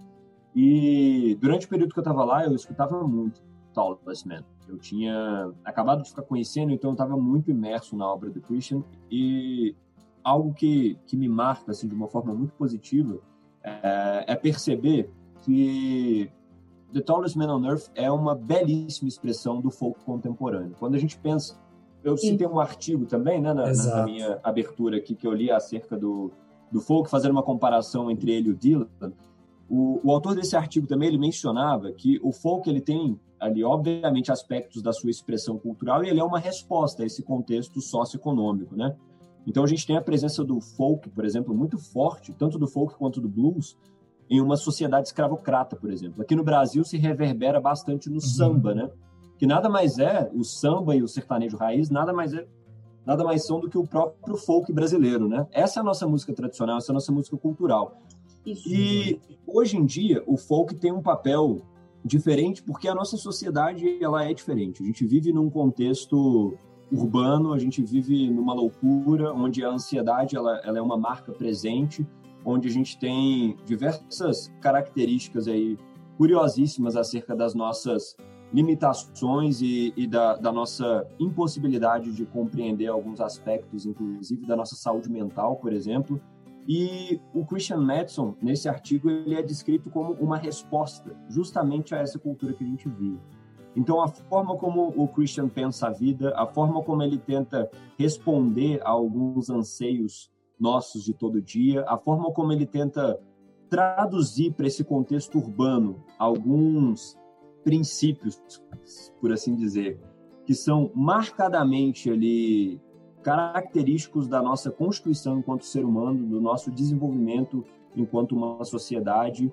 É, para mim, é um dos grandes aspectos assim do, do The Tallest Man on Earth que fazem do Christian Madison o, seu, o, o meu artista folk favorito e provavelmente um dos letristas e músicos mais brilhantes dos nossos tempos, assim. É a forma como ele responde à, à cultura, é a forma como ele responde ao contexto social que a gente está inserido e através dessa resposta dele, a gente não só se conecta, como a gente pode, em alguma medida ali também, participar de um processo terapêutico junto com ele. Assim.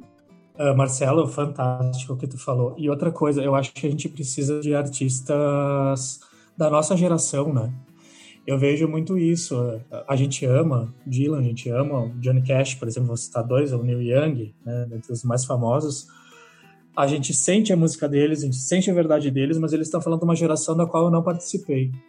E eu, eu, eu, te, eu, te, eu tenho muito isso dentro de mim. Uh, quando eu escrevi os, os textos que foram pro, pro Folk Downloads ali do, do, do John Mayer, por exemplo, Maísa, eu menciono isso no texto. Eu preciso de artistas que falem da minha geração. Uhum. Porque eu preciso que eles, além de falar da minha geração, que eles falem desses assuntos que o Marcelo pontuou. Eu acho que a gente vive hoje um momento. Uh, o nosso momento social, é, apesar de toda a política envolvida, que vai estar sempre em todos os tempos, a política está, mas eu acho que assim, o comentário era mais político antes. Eu acho que agora a gente parte por um comentário que ele é mais emocional que ele vai retratar a nossa saúde mental, uh, bem como o Marcelo comentou. E isso é importantíssimo, que artistas da nossa geração, eles consigam, assim, então, uh, verbalizar aquilo que está tão dentro deles, é, sentimentos que são, na verdade, assim, tão típicos de, do ser humano em si, né? Uh, e eles trazendo essa verdade, eles vão fazer um comentário emocional, mas que vai fazer parte uh, na verdade, vai, vai, vai nos ajudar a entender melhor esse momento, o nosso cotidiano.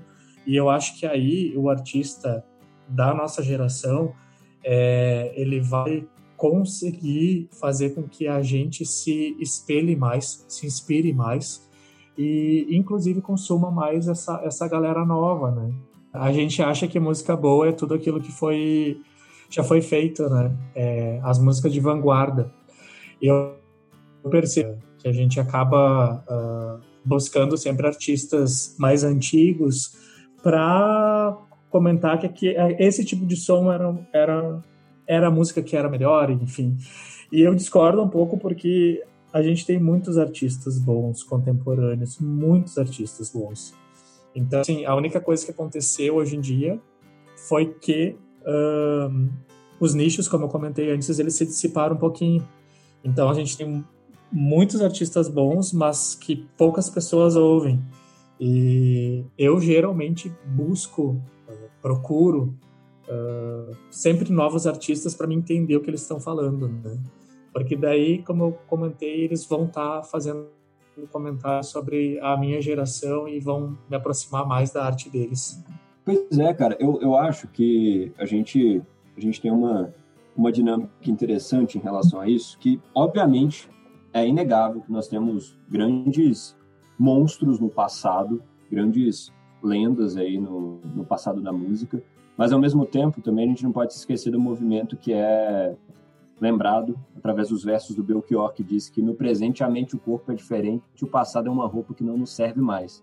O Belchior dizia isso é, basicamente. Que é ótimo, perfeito, adoro. Perfeito. Exatamente. Perfeito. Ele dizia isso basicamente para tentar também encontrar um lugar dele ali, no contexto brasileiro, onde a música popular só possuía virtude no pretérito, né? Exato. Eu, eu acho que assim, uh, eu acho que também depende de muito da, da nossa abertura, né? Uh, eu, por isso que eu também mencionei antes, quando a gente começou essa, essa conversa, é, não, não descartando a, a influência do Dylan na, na música do The Tallest, mas eu acho que a gente ouvir um artista sem tentar procurar exatamente o que ele parece, tentar ouvir aquilo ali com, com uma abertura mesmo, assim, tipo, bacana de, de entender que aquele processo criativo daquele artista, talvez ele é similar a alguma coisa que a gente ouviu, mas às vezes não é proposital, né? existem tantas músicas e bandas que ficam no subconsciente do artista que ah, em algum momento eles vão parecer alguma coisa que já, já foi tocada, né? Sim. Mas eu acho que a gente ter essa abertura para essa galera nova é, é, quero dizer que é nossa responsabilidade também, né? Como, como ouvintes, como apreciadores, uhum. é, de também levantar uma bandeira assim, para essa galera nova, dizer: não, não, essa, esse cara aqui é muito bom, sim o outro cara lá, ele, enfim, inventou tudo, inventou guitarra, inventou tudo, mas esse cara é muito bom também. Eu acho que parte muito dessa responsabilidade nossa. Sim, sim. E é, é exatamente por isso que, que eu criei o, o Folk da World e tento falar muito de gente que nem todo mundo tá falando. você pode ver que a gente não fica muito preso só nos grandes É nomes, verdade. sabe? Porque Exato. é isso. E, e, assim, sem contar que nomes grandes e, e realmente famosos já vão sair em todos os sites, Exato. sabe? Exatamente. Automaticamente.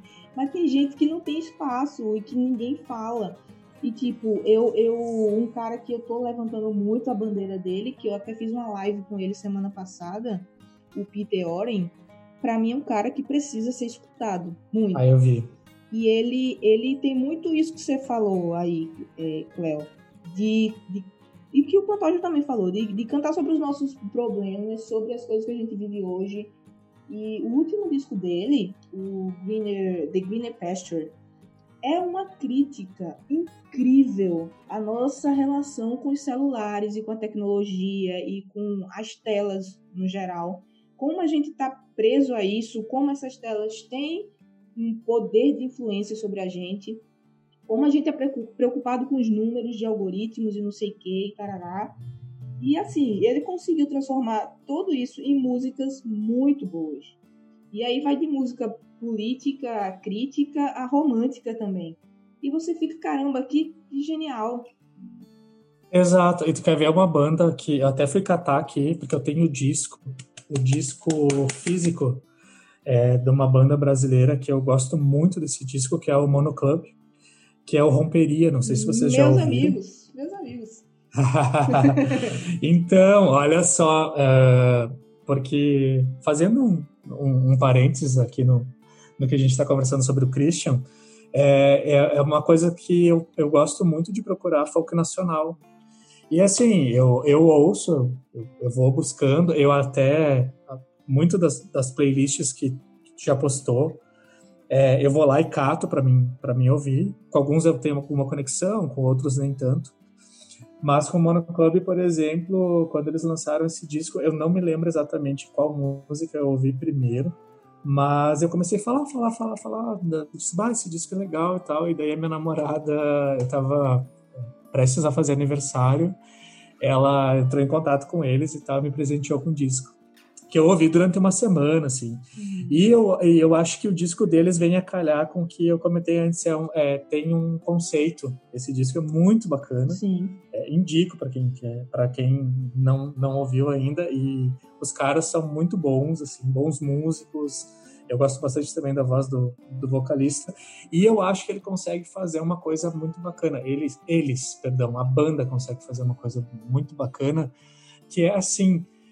é, eu, eu sinto que é uma mistura de influências, mas eu não encaixo eles, eu não acho eles parecidos com nada, assim, bah, isso Uhum. parece muito tal coisa. E eu acho isso fantástico também, porque, como eu falei antes, é difícil para o artista ter esse processo criativo de não se parecer com algo que já existe. Então, é um, é um disco que eu recomendo. Eles são muito autênticos, de verdade. Eles são, Exato. são muito legais.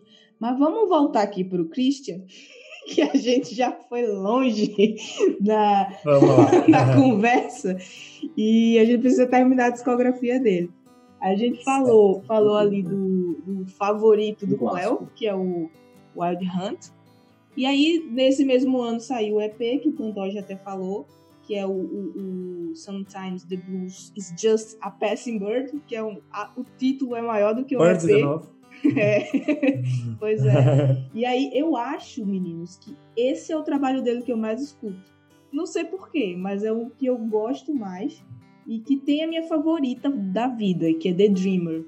Ah, é que The, The Dreamer é linda, meu fantástico. Deus. Eu já Clássico. teve uma época que eu ouvia essa música que meu marido não aguentava mais. Ele ficava, Maísa, pelo amor de Deus, escuta outra banda, outra pessoa, eu não aguento mais essa música. Mas pra mim é fabulosa e eu acho, me corrija se eu estiver errado, eu acho que essa é a primeira guitarrada dele. Até então ele não tinha metido guitarra nas coisas, não. Tinha? Ah, eu não, não vou saber te precisar isso. Não. Não, eu acho que. Assim, ele tinha tocado guitarra em Love Is All, né? Hum, É, ela, é na, ela é na guitarra, mas além dela, não tem nenhuma outra. pois São é. só violões acústicos mesmo. É, eu acho que. Que aí eu acho que ele deve ter pego mais. Porque assim, uma coisa que eu acho massa nele é que ele ele consegue fazer os dedilhados ali em violão, mas ele faz a mesma coisa com guitarra também, né? Sim. É porque ele é um ótimo musicista também, né? Sim. Eu acho que tem isso. Ele, ele, é, ele tem ele... uma música, é, inclusive, que se chama Time of the Blue, que ele lançou um single, uhum. Hum, que é uma das performances mais impressionantes que ele faz no violão. É incrível notar como ele toca e canta ao mesmo tempo. Aquilo é, é algo absurdo. E soa natural, né, gente? A gente assiste assim e vê, nossa, que coisa linda esse homem fazendo. Eu não consigo. Jamais conseguiria fazer igual. Sim, para... É, porque ele começa a dedilhar e foi, né? Então, assim, é. não tem muita. É, e, é, e é curioso que essa é uma marca dele. Ele menciona que quando ele era jovem, ele foi aprender a tocar violão e ele não gostava muito de violão porque ele sentia que era um instrumento que não tinha preso. E o Christian Metz, um pouco a gente sabe, mas antes dele se envolver com o folk, ele tinha uma banda de punk rock, assim. Apenas. Loucura, né? Pois é. Só um outro nicho musical. É. Pois é. E aí, só que durante esse processo ele descobre a afinação aberta, com nomes como é, o próprio Bob Dylan e o, o Nick Cave. E aí. Eu amo Nick Cave. Justamente, ele é incrível. E isso muda o Christian Madison para sempre, porque a partir do momento que ele tem um contato então com a afinação aberta, ele percebe possibilidades no violão que antes ele não sabia que existia. E aí a gente percebe que isso vai reverberar na, nessas performances impressionantes que ele faz com violão e voz, né? Inclusive nas lives que ele fez, né, agora na, na quarentena. Tipo assim, né? Ele só mal sentava, já começava. Ele fazia aquela regadinha nas plantinhas, né? Ali para fazer um clima e tal. a, a, gente até conversou, né? Mas acho que algumas. Ah, vai começar. Eu acho é. que a é. gente até meio que trocou algumas mensagens. Eu não assisti todas, tá? Eu assisti duas lives. Foi a primeira, e depois, obviamente, quando ele tocou The Wild Hunts de cabo a rabo. Uhum. Daí eu, eu assisti inteira. Mas é a mesma coisa, né? O processo dele, ele sente e simplesmente aqueles dedos dele começam a, sei lá, é uma mágica e ele começa é. a tocar, e, é. enfim. Ele é um cara que erra bastante também, né? Eu acho curiosíssimo notar como que o Christian Madison tá sempre dando uma mancadinha ali, esquecendo letra de música. É um negócio impressionante. Homem, mas as letras que ele escreve, ele tem direito é de muita esquecer. Letra. ele lança um vídeo pra galera do Mahogany, eu acho que é o Mahogany mesmo. Ele ah, grava sim. uma música ali no, no Mahogany, inclusive o vídeo é maravilhoso. Quem não viu, veja, é impressionante. E é uma música nova dele, ele esquece. E assim, o vídeo que vai para o YouTube no Mahogany tem um momento ali que ele esquece claramente a música. No processo de divulgação, inclusive, ele menciona: olha, galera, sim, no minuto tal, eu esqueci completamente a letra e fiquei enrolando. Mas deixei. Sim. Mas eu acho que isso é típico, assim, de vários cantores, né? Eu, eu percebo muitos. Eu acho, eu acho mais engraçado quando o artista, por exemplo, ele, ele toca muito de um disco, é, faz turnês, turnês, turnês, e ele consegue errar aquela letra que ele canta, assim, tipo, três vezes na semana, sabe?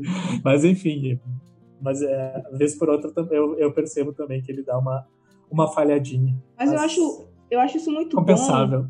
É, mas é bom porque humaniza, porque às vezes fica Exato. muito mecânico assim, sabe? Ah, é Exato. tudo muito correto. E aí ele Sim. erra ali, brinca e enfim, faz uma outra letra. Uma coisa que aconteceu no show dele aqui, duas coisas engraçadas. Uma é que ele tropeçou e quase caiu. E ele brincou muito com isso, porque ele não para quieto é. e tinha um fio no meio do palco lá que ele quase cai. Tropeçou nesse negócio, começou a rir, aí todo mundo rindo e não sei o que. Ele fez: Ah, vocês estão se divertindo, né? Tá bom, eu tô cantando um monte de música triste aqui, tudo bem, vocês rirem em algum momento e não sei o que. E já foi brincando. E outro momento foi que eu me esqueci o que eu ia falar, mas peraí. Olha aqui, falando em esquecimento, eu esqueci. Ele esqueceu alguma lembrei, coisa. Lembrei. É. Aí um foi que ele foi cantar uma música, eu não me lembro qual foi, mas era alguma que tinha alguma pegadinha que dava pra gente bater palma acompanhando, sabe? E aí a galera começou a bater palma, bater palma. E aí ele fez, gente, desculpa, eu sei que vocês querem participar do meu show. É um show parado vocês querem participar para se animar, para não dormir, ok. Mas eu queria que vocês não batessem palma, porque se vocês baterem palma, eu não vou conseguir tocar, porque eu vou ficar no ritmo de vocês. A gente, mil, mil perdões. Eu sei que vocês querem participar, mas eu preciso fazer isso sozinho. E era muito divertido, cara. Muito mas divertido. olha, mas isso demonstra que o Marcelo falou que ele, ele é um cara mega introspectivo, né? Então, assim, Uhum. apesar da explosão dele no palco e tal. Então, acho que tem a ver com a concentração dele, né? Sim, pois é. Mas, Aí voltando todo mundo se show... divertindo, todo mundo se divertindo com essas coisas que ele fazia. Mas eram os erros. Ele brincava com erro. Mas voltando ao show que tu foi, daí depois tu me enviou aquele vídeo lá dele, Uhum. e ele tava super bacana, legal, conversando, mandando um recado, assim. Eu achei Sim. aquilo fantástico, assim, simples. Ah, sabe assim, quando o artista vê uma pessoa realmente gostando do seu som e que Uhum. ele não tem essa, essa pompa da fama que, o- que o mainstream, na verdade, vai fazer depois, né? Mas que ele, que ele olha e diz, bah, que legal que tem alguém que gosta muito do meu som. Eu senti isso é, com ele, ele falando contigo, sabe? Aí, olha, eu vou lhe falar que se eu não fosse casado e não tivesse com meu marido, eu ia dizer, cara, você quer que eu acompanhe a sua turnê? Eu carrego o seu violão. Eu vou junto terminar sua turnê em Portugal. Ele foi muito, muito, muito bacana, assim. E, e não tinha muita gente. A gente tem essa, essa coisa aqui em Portugal. Não é todo mundo muito louco como no Brasil, que quer é, tirar foto e arrancar a roupa do artista não sei o quê. Não tem isso. E aqui a cidade é pequena, é realmente pequena. Aveiro tem o tamanho da minha cidade natal em Pernambuco, Carpina, que ninguém nunca ouviu falar. Sabe? É uma É, cidade pequena. Eu vi mesmo. pois é. É uma cidade pequena. Só que aí, como o país é pequeno também, e a galera consome muita cultura, ele veio pro, pro- pro teatro aqui e lotou o teatro da cidade. Eu até me surpreendi. Eu disse, caramba, existem pessoas que conhecem o som dele e lotaram o teatro da cidade. E aí, é, no final do, do show, não tinha ninguém assim pra esperar ele, sabe? Se fosse no Brasil, eram filas pra Ah, meet and entendo. greet. e aqui não tinha ninguém. E aí eu só falei pro meu marido, cara, vamos jantar, que eu tô morrendo de fome. Na volta pra casa, a gente passa aqui pela, pela porta dos fundos, tinha um ônibus lá, devia ser o dele. A gente passa aqui na porta dos fundos. Se ele tiver, a gente para pra eu fazer uma foto com ele, alguma coisa. Sim. E fomos jantar tranquilamente, então não sei o que. Na volta, eu vi que tinha, acho que um casal e mais uma pessoa com o Vinícius, que era pra ele autografar. Eu falei pro meu marido, ó, vamos sentar aqui no banquinho da praça. Cinco minutinhos. Se ele não aparecer, vamos pra casa dormir. Cara, foi o que precisou. Cinco minutinhos. Lá vem a galera Ele tava com, lá. com- na saída do, do teatro, vem uma galera com aquelas caixas enormes, porque ele tem 200 guitarras no palco. Ele sozinho, mas um milhão de guitarras e violões. Aí é, a galera vem com as caixas imensas o- dos equipamentos e tal. E aí ele viu que tinha um pessoal na frente esperando, três pessoas, o pessoal. E aí ele se abaixou. Ele- não era muito difícil para ele se abaixar. Ele se abaixou, ficou na altura da caixa. E aí a caixa, o cara empurrando a caixa, ele, atrás e tal, não sei o quê. Aí quando chegou perto da galera, ele levantou. Tipo, deu um sustinho na galera, sabe? Bu, tô aqui. Brincando. Exato. Legal. Aí a galera foi, conversou com ele, não sei o que, ele autografou. E aí eu falei pro meu marido, agora é nossa vez, vamos lá. O pessoal tava indo embora, cheguei e pronto. Só me apresentei, falei que, que eu tinha um blog do corpo, que eu era brasileira, mas morava aqui, não sei o que. E ele começou a conversar. Conversa. Ele ele perguntou quem é esse? Eu disse, meu marido. Ele abraçou meu marido. Meu marido super estranhou, tipo, eu nem sei quem é esse homem.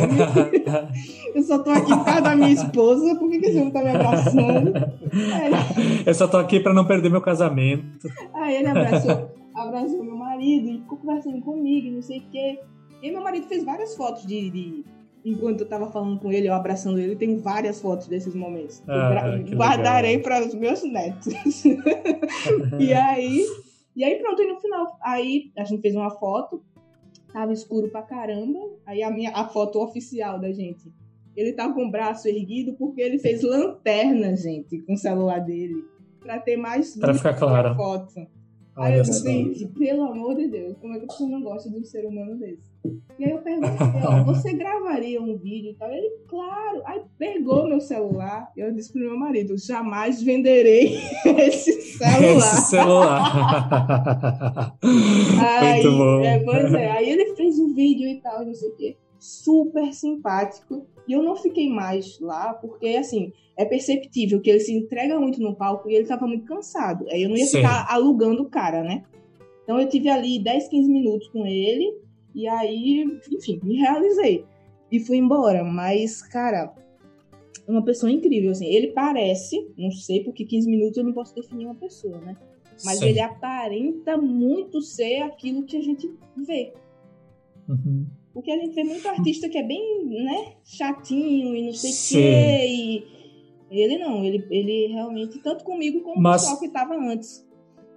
Tu sabe que tu comentou, assim, dessa diferença do. Se fosse no Brasil, as pessoas iam lá. Uhum. Mas eu percebo hoje em dia uh, que há isso que tu comentou do artista de antes que fez um, um disco falando sobre celulares, sobre, sobre toda essa coisa de estar conectado o tempo inteiro. Mas eu acho interessante que o artista se aproximou muito do público com essa com, com a internet em si. Então hoje assim, obviamente eu conhecendo os meus favoritos, eu vou tremer, eu vou, pá, eu vou mas eu acho que se eu fosse conhecer eles há 15 anos atrás, eu ia enlouquecer, eu ia uhum ia ser diferente, sabe, assim. Eu acho que hoje é uma coisa uh, mais, mais calma, assim, né? Chegar para um artista que eu gosto muito, ah, eu posso só, de repente, fazer uma fotografia e tal. E eu acredito que pessoas como, como nós, assim, que, que, que tem essa maturidade a mais, também vai, qualquer coisa, tu vai entender o momento se o artista não quer. Uh, vou fazer um comentário que depois pode ser editado, enfim, cortado, na, quando eu fui para Belo Horizonte, Marcelo, a gente saiu de. Uh, deixa eu me lembrar. A gente saiu de, de Brasília para ir para Belo Horizonte. E o Skank havia tocado na, na noite em Brasília, eu não sabia. Nós pegamos um voo de manhã. Pegamos um voo de manhã com o Skank. Quando eu entro assim no avião, tá todo Skank na primeira fila. e uh, não, é um, não, não é uma banda que eu enfim, eles têm a história deles, tá? mas não é uma banda que eu ouço tanto, mas eu, bah, que legal seria fazer um registro com eles. Mas eu tive a. Assim, eu olhei e disse, pá, sei lá, eles estão ali sentados no avião, eles. Eu acho que não é um momento oportuno, sabe, para isso. Se a gente descer no aeroporto, eles estiverem no aeroporto ali perto, eu vou perguntar se posso tirar uma foto ou não.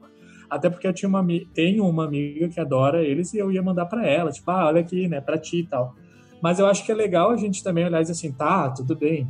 Seria legal tirar uma foto com eles, uma banda importante para o cenário rock nacional.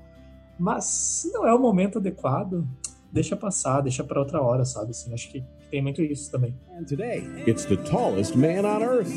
That's not me. It's actually Swedish singer-songwriter Christian Mattsson, who started his career in a band called Montezumas. Eu vejo que o, o Balco, que é um provavelmente um dos sociólogos mais pops que a gente tem na, na atualidade, uhum. ele menciona a nossa sociedade e os nossos relacionamentos líquidos, né? Eu acho que em tempo de relacionamento, sociedade, em tempo de uma vida líquida, o Christian Matheson oferece um certo refrigério ali, porque através das, das canções, através da forma como ele se conecta com, com o seu público ali, com os seus fãs, e através da forma também como ele lida com a, com a vida dele assim diante das câmeras e, e, aparentemente por trás delas também, conforme a, a mais expressa para gente, eu acho que a gente a gente tem um certo respiro assim de, de perceber a possibilidade de, so, de se conectar com uma música de uma forma que seja que seja sólida, de se conectar com as nossas emoções de uma forma que seja minimamente sólida ali também e de se conectar com a obra que o Christian Metz apresenta nos discos dele. A gente já falou sobre isso, né? Com esse tempo, conseguindo experimentar ali cada uma das sensações que ele pretende passar em cada um dos seus respectivos álbuns. Eu acho que isso, o, Christian Metz me chama atenção porque ele parece ser uma resposta, e eu já mencionei isso, uma resposta à nossa cultura que me, que me fornece uma certa paz, assim. E eu sou um cristão e para alguém que tenha familiaridade aí com, com a Bíblia, a gente tem no Antigo Testamento um livro famosíssimo que são os Salmos, né? E os Salmos, a gente tem a presença de uma poesia hebraica que, em grande medida, ela, ela é expressa através de lamentos, né? Então a gente tem ali um poeta que está se expressando para Deus, está se relacionando ali com Deus e com o outro, através de lamento. E o Christian Madison, é curioso notar que, em grande medida, ele faz a mesma coisa na música dele. Assim, a gente percebe claramente a presença da, da expressão dos sentimentos dele através do lamento. Isso está presente no Dark Bird's Home, isso está presente no There's No Living Now, isso está presente nesse último álbum dele ali também, I Love It's a Fever Dream ele procura extravasar emoções, ele procura é, colocar para fora boa parte do que ele do que ele sente, do que e do que ele experiencia na vida através das letras. E nesse ponto eu me conecto com ele de uma forma que para mim é muito especial, assim, eu acho fabuloso. Uh, eu concordo contigo e eu, eu acho que esse lamento que tu comenta, né, uh, por, por ele ser um artista uh, confessional, a gente pode dizer assim também. Sim, sim. É, eu, eu acredito que é, aquelas que a, gente faz assim uma, aquelas analogias assim, como se tivesse uma, uma, uma ponte direta ligada assim com Deus, com, com divindade, é, é alguma coisa, é um, algo muito intenso. E eu acho curioso porque voltando a falar de sociedade, que a gente está falando que ele então dá essas respostas a nossa sociedade, como ela, ela quer, na verdade, que a gente esconda várias coisas que são. Ela entende como ruim, por exemplo, a gente sentir raiva, a gente sentir medo, a gente se sentir é, aflito.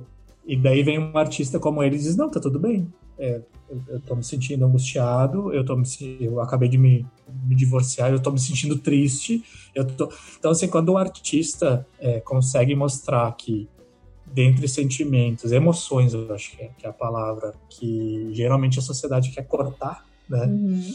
Tu tem que ter, é, na verdade, tu tem que estar, tá, tem que estar tá bem, tem que estar tá com sucesso, tu tem que estar tá correndo atrás de alguma coisa que vai te dar lucro, que isso é o que a sociedade vai te desejar e quer que tu faça o tempo inteiro. É, artistas como como Madison, quando eles chegam e mostram a cara e o sentimento assim nus, né? Uhum. Desnudos assim é, eles, eu acho que eles criam realmente esse vínculo assim com o que é divino. E tu comentou isso, Marcelo, do Lamento. Eu acho que esse último disco dele, o I Love You, It's a Fever Dream, ele é o mais soturno assim dele. Ele é, eu, eu sinto mais, eu sinto um disco mais denso, né? Uh, e até uh, eu até tinha notado uma coisinha que eu lembrei agora. É, a gente estava comparando, comparando ele falando sobre ele com, com o Dylan e tudo mais, mas eu acho que a gaita que tem There's a Girl uh, é bem New Young. eu não sei se vocês concordam, eu acho ela super New Young, daí assim. Sim, sim, sim. E, é, né? E daí, assim, só para fugir um pouquinho só do, do, do Dylan, assim, na, nas referências dele, mas quando eu ouço aquela gaita, opa, parece, essa sim, parece que eu já ouvi algum disco do, do, do Neil, sabe assim. Sim, sim. Cléo, e Oi. você deixou você, na verdade, você deu a deixa. Se a Maísa me permitir, hum. dá para fazer o link perfeito agora com o quarto álbum, que é, eu acho que seguindo essa ordem aí, é o próximo que a gente vai falar, né? Nomes, me dê nomes. Dark Birth is Home. Isso. Antes só da gente ir lá, é, eu só queria que a gente falasse um pouquinho do There is No Living Now. Você já citou duas vezes ele. E, e, tipo, é um disco que, curiosamente, é o que eu menos escuto. E eu não sabia desse background que você falou, que, que um parente dele tinha morrido, o irmão dele, é isso? Isso mesmo.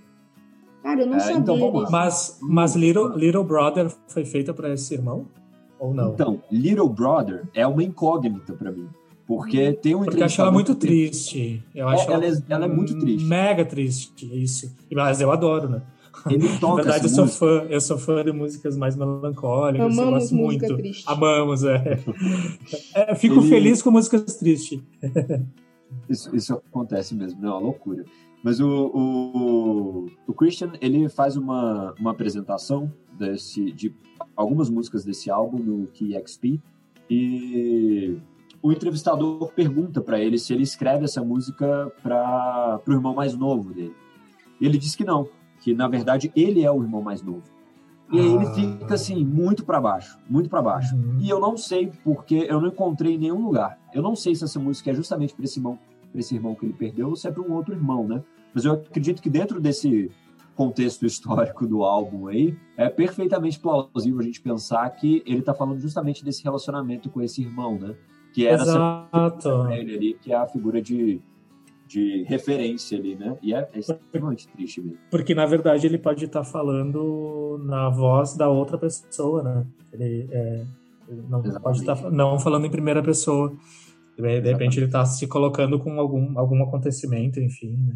Eu já tenho agora um motivo para ouvir mais esse disco, porque eu não sabia mas, é, desse mas contexto. Eu acho que é interessante, se, se tem alguém que vai topar o convite do, do Cleo e vai ouvir a discografia inteira, esse álbum é, é um álbum que o próprio título dele é o Christian Madison dizendo que não tem saída, ele vai precisar lidar com a dor.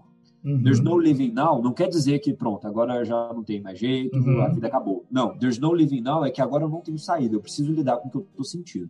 Uhum. E a forma como ele vai lidar com isso é justamente através desse disco, né?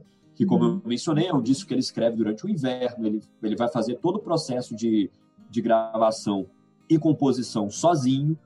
E, e assim, isso fica nítido em cada uma das canções ali, porque é muito triste. É, sem sombra de dúvida, o álbum mais triste do, do The Tallest Man on Earth. E, mas ao mesmo tempo também a gente consegue ver ele exorcizando uma série de sentimentos ali nesse álbum, né? Uhum. E isso para mim é interessantíssimo, é um dos grandes, é um dos grandes pontos altos assim, do, do, do disco. Um processo uh... de ah. cura, talvez, né? Colocar passar aquele tempo de luto, não sei se foi exatamente isso. É, é um grande álbum, esse para mim é um grande álbum de lamento. Eu acho que uhum. talvez a cura, é, colocando nesses termos, né? Mas uhum. talvez essa cura ela esteja mais presente no próximo álbum que a gente vai mencionar do que no There's No Living Now. Eu acho que There's No Living Now, ele percebe que não tem saída, ele precisa extravasar, mas me parece que não é um álbum que a gente tem a presença da redenção ali no final, ou do, do final feliz, né? Ele acaba mal, ele acaba na bad. O uhum. Dark Bird is Home, por outro lado, eu vejo a presença de uma luz maior ali durante o álbum, né? É, é, é que eu penso assim, o processo de cura para mim, na minha visão assim, espiritual, ele começa justamente aí, nesse lamento, nessa, é, porque é o pontapé. Eu acho que primeiro a gente a gente vai lá para cinzas mesmo, né? Vai lá para cinzas para depois é, ressurgir das cinzas, né? Fazendo analogia com com a Fênix. Então, por mais que ele talvez ele não seja tão esperançoso, é, esse disco e como o Marcelo comentou ali que no próximo que é o Dark Birds Home é, ele vai ter mais processo de cura. Eu acho que ele dá o pontapé aí no There's No Living Now e depois ele vai continuando. Eu concordo plenamente. E, inclusive, eu, eu compartilho dessa, em, em grande medida na, na, minha cosmovisão, eu compartilho que parte do processo de, de regeneração ali envolve necessariamente o reconhecimento ali uhum, da, da dor e a expressão da dor. É, inclusive, dentro de uma, de uma visão mais, mais é, lúdica, eu compreendo ali que a gente primeiro precisa ser ferido, então, né? A gente primeiro é ferido e parte dessa ferida é justamente o reconhecimento do, do papel da dor né? uhum, na, na vida, na vida humana ali. E o There's No Living Now, basicamente, é não só reconhecer essa ferida, como, em, em grande medida, mergulhar assim, no, no, nos sentimentos é, mais sombrios né, ali do Christian Madison. Mas, então, o, o Cléo tinha mencionado anteriormente que a gente tem essa, essa ideia ali da, da possibilidade de, de, lidar com os nossos sentimentos e o, o, Christian Madison ajuda a gente nisso, através das uhum. músicas e, e, de todo o processo né, criativo dele. Eu acho que, e aí, para isso eu vou mencionar, vou ser o chato, mas eu vou mencionar mais uma vez o, o, o Bauman, eu acho que a gente tem, dentro da, do nosso cotidiano, a gente não tem muitas vezes espaço para sentir, e nesse ponto eu estou conectando diretamente com aquilo que o Cléo mencionou também. Uhum. E esse quarto álbum é o Christian Madison compreendendo que a gente precisa ter lugar para cada um dos estágios ali que fazem parte do experiencial humano, né? A nossa uhum. vida faz parte de experimentar sentimentos, a nossa vida, parte da nossa vida ali é esse compartilhar de histórias e esse acúmulo de, de bagagem. E dentro dessa bagagem a gente tem coisas incríveis e a gente tem momentos ali também que muitas vezes a gente não quer se lembrar, mas isso faz parte da bagagem, isso em alguma medida faz parte de quem nós somos, né? Isso. E o Christian Madison, ele estabelece um lema, então, nesse quarto álbum, que é This is not the end, this is fine. E durante o, o curta que ele lança junto com, com o álbum, ele menciona que durante o processo ali, ele estava lidando, ele lidou com a perda do irmão, logo depois ele lida ali com, a, com o divórcio, e ele se dá conta, ele tem uma epifania, percebe que a dor, o amor, ou reformulando, os sentimentos ruins de aflição e os sentimentos de gozo, de contentamento, de prazer, eles acabam vindo no mesmo lugar. É, que de uma forma agostiniana, como, como cristão que sou, é, Agostinho vai dizer que é, esse lugar é o coração, né? E o Christian Madison parece entender isso e expressar isso nesse quarto álbum, quando ele se dá conta que parte do processo de se recuperar, parte do processo de, de conseguir deixar a dor para trás, ou pelo menos permitir que a dor agora não guie cada um dos passos e cada um dos afetos, é justamente compreender o lugar da dor na vida e compreender também nas palavras aqui agora do, do Tim Bernardes, que na nossa vida não é o lado bom que passa, né? Mas que mesmo assim, para quem foi ferido, é fácil de uma cicatriz se abrir. Para mim, Dark Bird's Home é sobre isso. Ai, gente, tudo. Para mim, a gente acaba aqui o episódio. Muito obrigada. Caramba, falou tudo, Pantoja, tudo. E eu me as referências todas. Eu consigo ver todas essas conexões. Todas. É isso mesmo. Pois é, gente. E esse álbum é um álbum que talvez seja o meu, o meu favorito. Eu me eu me envolvo muito com cada uma das músicas. Ele tem coisas muito fantásticas. Tem o Christian Madison, por exemplo, falando de alguma aventura amorosa que ele teve, e tem uma letrinha que diz: Olha, eu fico feliz de ter experimentado isso, porque se eu não tivesse, eu não teria nenhuma música feliz nesse álbum. Ele fala exatamente isso em um dos versos da música. Uau! É impressionante, é lindo. Sim, bacana. A gente podia ter uma, um, um podcast só falando sobre espiritualidade barra emoções barra acho que ia render bastante, tá? Põe na lista mais. É, é, mas é verdade. E tem muito a ver com folk. Tem muito artista que tem. Exato. Né? Tem e... muito a ver com folk. Agora você falou isso de, de, de, de música alegre, não sei o quê. É impressão minha ou esse disco é o que tem mais umas músicas? Não tô falando de letra, porque as letras são sempre tristes, mas as melodias é o que tem umas melodias mais animadinhas? Ou é só impressão minha? É, esse, esse é o álbum dele mais para cima nesse sentido aí. A gente sabe que as letras, é, em grande medida, são tristes, uhum. mas tem essa música, por exemplo, que eu mencionei para vocês, que agora eu, eu acho que é a Beginners.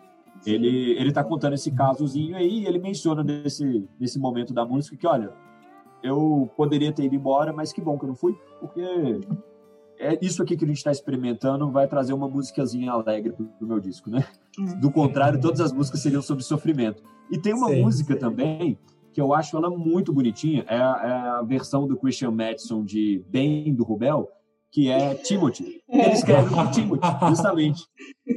Que fofo! Eu nunca tinha feito essa, essa ligação. Não, eu também nunca tinha feito isso. E eu gosto bastante do Rubel, gosto bastante dos discos dele. O Christian escreve essa música Timothy pro, pro Timothy, que é um filho, um filhinho de um, de um casal de amigos que ele tem. Uhum. E essa música é muito legal, que é a, o Christian Madison fazendo uma pequena anedota assim sobre um sobre pais que estão se dando conta que o filho está crescendo e que agora algumas coisas que ele está dizendo ele passa a ter razão, inclusive. É uma grande brincadeirinha que ele faz. O Timothy está dizendo que ele precisa colocar o pedal para baixo, especificamente e os pais não concordam, e aí quando eles vão se dar conta, o Timothy estava certo. E nesse, nesse ato bobo do cotidiano, assim, nessa pérolazinha do cotidiano, é o momento que os pais ali têm, então, a grande percepção que o filho dele já não é mais o pequenininho que eles imaginavam e agora ele está é. crescendo. Olha que coisa mais linda. Bacana. Agora, nisso tudo, qual é a minha música favorita? Sagres. Sofrida. Muito Nossa. sofrida, Sagres é. Nossa. e aí é o que eu gosto. Não, a gente não pode começar a falar sobre isso. Não, um outro podcast só sobre seios. Sobre. Cara, é, é, engraçado aqui, o negócio nada a ver, mas eu vou falar só porque aqui em Portugal tem uma cerveja chamada Sagres. Aí eu tava lendo uma, uma, uma resenha de um show dele aqui e em português, e sendo português, ele faz uma piada que ele abriu o show com Sagres, mas não foi com a nossa cerveja. oh, meu Deus. Portugueses sendo portugueses. Mas tá bom, não vamos mergulhar aqui. Porque mas, mas música... só fazer um comentário. Um comentáriozinho sobre a música. Faz. A gente está falando, então, que esse álbum ele tá lidando ali também com o fim de um relacionamento. E ela tem um dos trechos que, para mim, é uma das coisas mais bonitas que eu já ouvi. E é, para mim, o que pode ilustrar o Christian Madison como esse letrista brilhante que ele é, que é o momento que ele fala: Eu alguma vez eu tive parte no conhecimento ou eram as suas mãos atuando através da, das minhas? É esse momento ali em, em Salles que o Christian Madison demonstra qual é a, a leva assim do, do, do sentimento hum. que ele está carregando durante esse processo de composição e de formulação desse disco também, né? Que é ele tentando se encontrar. E eu Sim. acho que isso é, é algo presente em qualquer pessoa que acaba tendo que romper com um relacionamento de, de, de tempo, né? Um, um relacionamento de, uma, de longa data, assim. É esse momento você tentar se descobrir agora sem o outro. Isso aí que você falou, é, é até. Eu tinha até colocado aqui um trecho no meu script. Porque o trecho de abertura tem tudo a ver com isso que você falou. E pra mim essa música, meu Deus. Oh, oh, não, sério. Nós éramos viajantes tão cegos. Fomos até onde o mundo acabou. Percorremos uma dúzia de caminhos até agora. Então, foi aí que nos afastamos. E esta tristeza, eu suponho, vai me manter no chão, onde sou forçado a encontrar tranquilidade num lugar que você não vai estar por perto. Gente, se isso não é sofrência. Isso não é isso daí, se fosse pro sertanejo universitário, né? Ia dar uma. Ai, gente, olha, pode ter música sobre tudo, mas essa sofrência dessa música, pra mim, é a favorita nesse disco. Pelo amor de Deus. É, eu, eu ia fazer um comentário também, também gosto bastante dela. E isso que o Marcelo comentou, assim, essa redescoberta é, depois de estar muito tempo com uma pessoa, né? Num relacionamento, assim, então são. É, é, é tudo meio novo, né? Uh, eu vou, vou fazer um comentário de uma letra só para fazer um gancho também aqui. Tem uma letra da Alanis, a Maísa sabe que eu, que eu curto bastante a Alanis. Uhum. É de uma canção que chama a Nora Sui e que ela também escreveu após um rompimento. É uma balada, piano-voz, assim. E tem uma frase que ela fala ali que é, eu, eu vejo uma, uma ligação meio que indireta, mas enfim, com essa letra, que ela fala assim, uh, num trecho: Por enquanto estou fingindo uh, até o momento que eu conseguir recomeçar de novo, mas dessa vez eu como eu e não, uh, não como nós. Então, assim, eu acho que isso é muito, é, tem muito a ver com essa letra, porque é, antes tu, tu vivia um mundo com outra pessoa, e a partir uh, de então, após o rompimento, tu tem que se redescobrir tudo sozinho. É, é a, até as tuas frases, né, elas deixam de ser plural, assim. Então, assim, o que, que eu vou fazer hoje, não é mais o que nós vamos fazer hoje, o que, como que eu vou me programar, né? Então eu acho que tem, tem bastante a ver com isso. E eu gosto bastante, como tu falou, das, das músicas tristes, eu também adoro. Enfim. É, ela são as é... mais sinceras, cara. São as então, mais sinceras. É, enfim, ele, ela, ele, ele consegue tocar novamente a, a vulnerabilidade dele, né? Então, uhum. só por isso ela já é linda. Ai, gente, tudo. Mas aí a gente chega no disco mais recente, que para mim, eu não sei se é porque veio depois do show que eu fui, veio depois de já ter feito a uhum. pesquisa e ter me encantado com ele, mas se tornou meu disco favorito. E eu vejo ele assim, tipo, é um disco que eu escuto do início ao fim, sem ficar pulando ou escolhendo minhas favoritas. Eu escuto completo.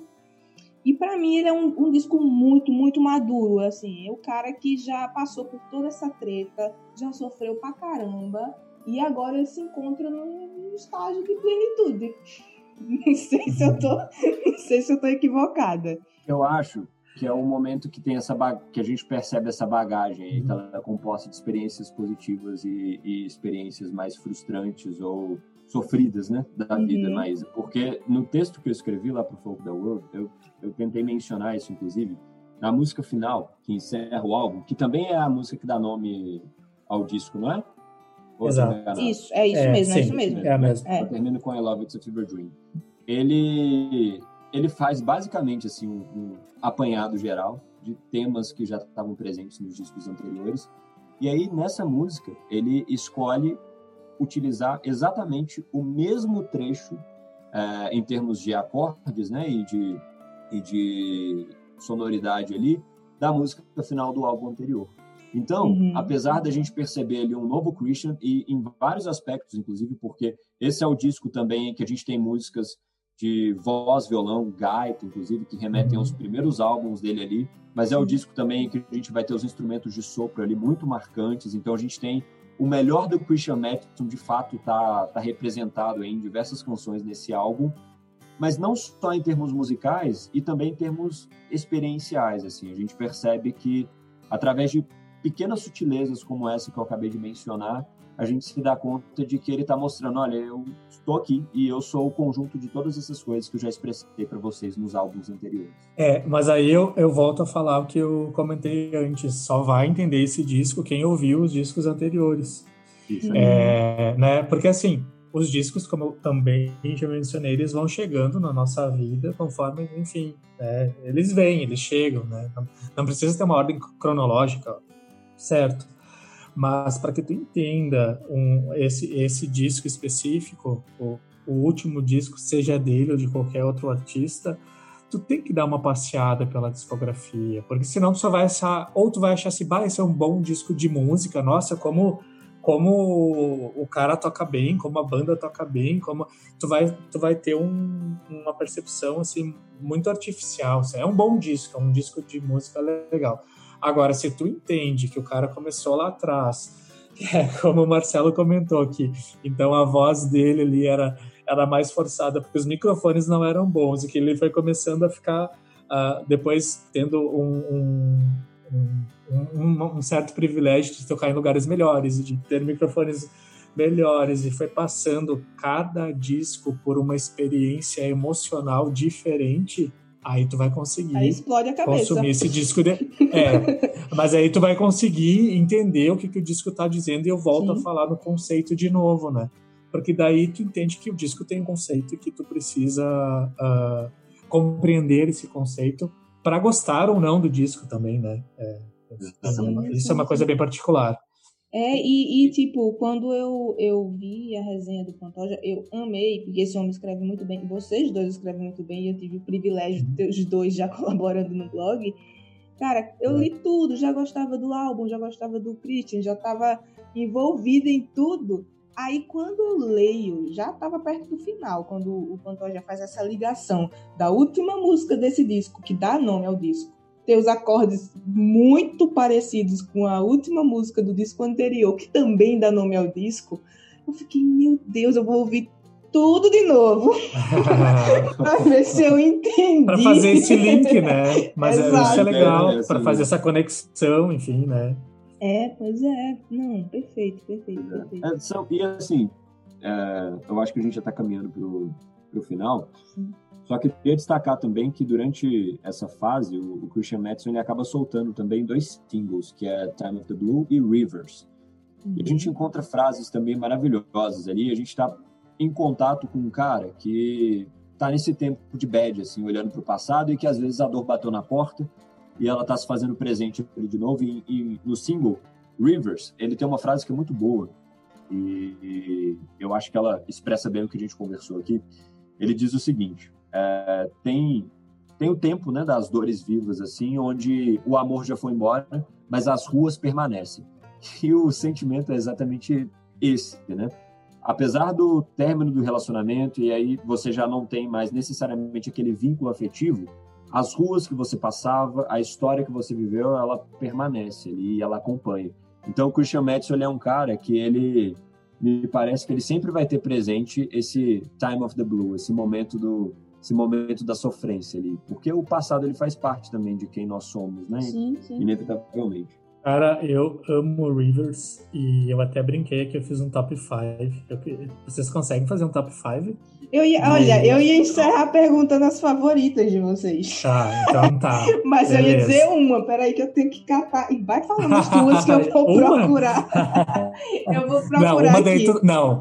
Depois de tudo que a gente conversou, tu pediu uma, uma, só, é. Bah, aí, vai, né? vai falando as tuas que eu vou catando as minhas aqui. Uh, eu, eu, assim, é, é, na verdade, é, eu acho que música é uma coisa é inteiramente pessoal, né? Uhum. Então, assim, eu, eu sempre comento sobre todos os meus discos favoritos. Quase nunca o meu disco favorito é o melhor daquele artista. Eu não sei se por, sei lá. Tipo, ah, não é o disco que é o de maior sucesso, ou enfim. Coincidiu aqui no, no Talent, porque eu realmente gosto muito do The Wild Hunt, mas de outros artistas, geralmente o meu disco favorito é é um que quase ninguém gosta. então, você acha que música é uma coisa muito pessoal, como que elas chegam, que memória que elas trazem, né, enfim.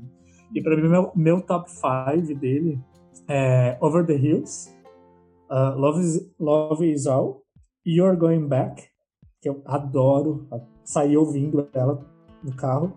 É, eu não tenho inglês tão bom, então vou falar na forma português 1904, eu adoro. E Rivers, para mim, assim, essas essas cinco músicas, assim, se eu colocar elas, é, eu fico ouvindo repetidamente, sei lá, por duas, três, quatro, cinco horas, não me importa. Boa. Pantoja, quer arriscar aí as tuas... Top 5, então, vamos lá. Eu vou... Eu vou de Still Tomorrow, do primeiro EP. Uh, uh, the Sparrow and the Medicine, de Shallow Grave. Pra mim é brilhante. Adoro também. Through Right at Me, do, do EP que ele lança ali logo depois do Wild Hunt, né? Sometimes the Blues is Just a Passing Bird. E, caramba, é muito difícil. Uhum. Time of the Blue, Time of the Blue, Time of the. Blue tá aí também. Eu acho que já foram quatro, né? Caraca, já foram quatro. Olha aí, não foi tão difícil assim. Que injustiça. Pera aí, então. Vamos encontrar a quinta aqui. Que dificuldade. Para mim é terrível isso. Mas a quinta vai ser justamente Beginners, do Dark Birds Home. E é isso aí. Esse top 5, gente, é horrível. Eu fico muito triste ter que fazer isso. É quase uma tortura. É porque foi de supetão. Não dá pra escolher só cinco e foi de supetão. Foi no susto, né? Foi no susto. É, não, Mas é bom que vê o que vem, vem na cabeça. E, assim, as que eu vou falar é, é totalmente aleatório. Eu não tô querendo dizer que um é melhor. É, é minha favorita em cima da outra. Menos The Dreamer. The Dreamer é a minha favorita acima de todas. Mas. É, porque talvez seja um, um, um que soou como um hit para mim primeiro, sabe? É uma música fácil, eu acho, da gente gostar. E aí, assim que eu gostei, eu simpatizei. E aí, quando eu simpatizo com uma música, eu vou atrás das outras. E aí, eu, eu gosto muito, como eu já falei, do, do da, da Sagres, eu gosto muito. É sofrida, mas eu amo. Nesse disco mais recente dele, teve uma que me pegou muito, que eu adoro ouvir, que é a The, The Run Styles of New York. Eu gostei muito dessa música. Incrível. Ela é muito boa. E eu acho que é um dos, dos singles que ele lançou antes de lançar o álbum. E aí eu já fiquei na expectativa, tipo, meu Deus, vai vir coisa muito boa. Isso, foi exatamente isso. Né? Vai vir coisa muito boa aí. King of Spain eu gosto muito, muito, muito, muito mesmo, assim. Toda a energia que a música tem. Eu falei quantas que eu já não sei mais, meu Deus. Dez já falou dessa, capaz. Gente, eu só preciso dizer que Down in My Heart, na verdade, tem que estar tá aí no meu top 5. Então, meu top 5 vai ter 6, porque Down in My Heart é. Vamos fazer 25, então. Né? Vamos fazer 25 e, músicas. É, eu acho que eu falei 4. Foi Sagres, é, The Dreamer, a, a The Running Side of New York, The Gardener, que eu, eu gosto. Quem não gostar, problema, eu gosto muito dessa música. E King, King of Span. King of Span. Gente, escutem tudo, ele é muito bom. É, Aí depende do dia, depende do seu dia, do seu Exato. humor. Você vai ficar fazendo um random, assim, das suas músicas favoritas. Mas, enfim, se fosse pra escolher uma, é The Ginger. Isso aí é, é isso. É uma que eu sempre vou ouvir, triste ou feliz, sabe? As outras vai variar um pouco com o meu humor, com a minha TPM, essas coisas todas. Beleza. É, como diz um professor meu, vocês não podem passar dessa vida para outra sem escutar The Tallest Man on Earth. É isso. Ai, tá ótimo, fechou bem. É isso mesmo, gente. Beijo. Galera, mas assim, primeiro, muito obrigada por esse tempo aqui. Eu amei essa conversa. Eu passaria mais horas aqui conversando com vocês. Porque foi muito bom e é um artista que quem tá ouvindo percebeu que a gente gosta, né? Então, então é, foi muito gostoso esse papo, amei mesmo. E, enfim, deixem aí seus arrobas, seus recados. Eu sei que o Cleo tem um blog pessoal, faz aí teu jabá, Cleo. Sim. E Pantoja, se quiser falar qualquer coisa, indicar um blog, um livro, um disco, vai, é com vocês. Uh, vou falar então, deixa eu só fa uh, fazer um, um, um, comentário, assim, foi, ótimo também conversar com vocês. É, não sou tão um profundo conhecedor uh, como o Marcelo, porque ele sabe muito da, da obra da, da pessoa, né, do Christian, mas eu adoro esse cara. Ele, como a gente veio falando no, no decorrer aí da conversa, uh, ele se tornou um dos meus favoritos. Eu, eu até escrevi isso no, num texto que foi para o Foco da World, mas eu acho que assim, as canções dele me acalentam, sabe? Assim, preenche alguns espaços vazios, assim, que vez por outra, tão vazio, eu ouço aquela música, ela me preenche. Porque assim, o som dele me remete muito a uma, uma vida qual me agrada viver. Uh, um exemplo me remete a uma paisagem silenciosa, rural. Eu, eu, às vezes, quando eu ouço as músicas dele, assim, sabe quando tu ouve uma música e sente o gosto do vento?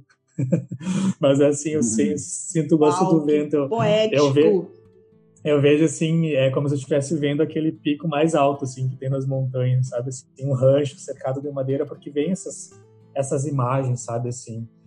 E eu acho que as músicas dele, assim, se tornaram muito parte da minha rotina, sabe?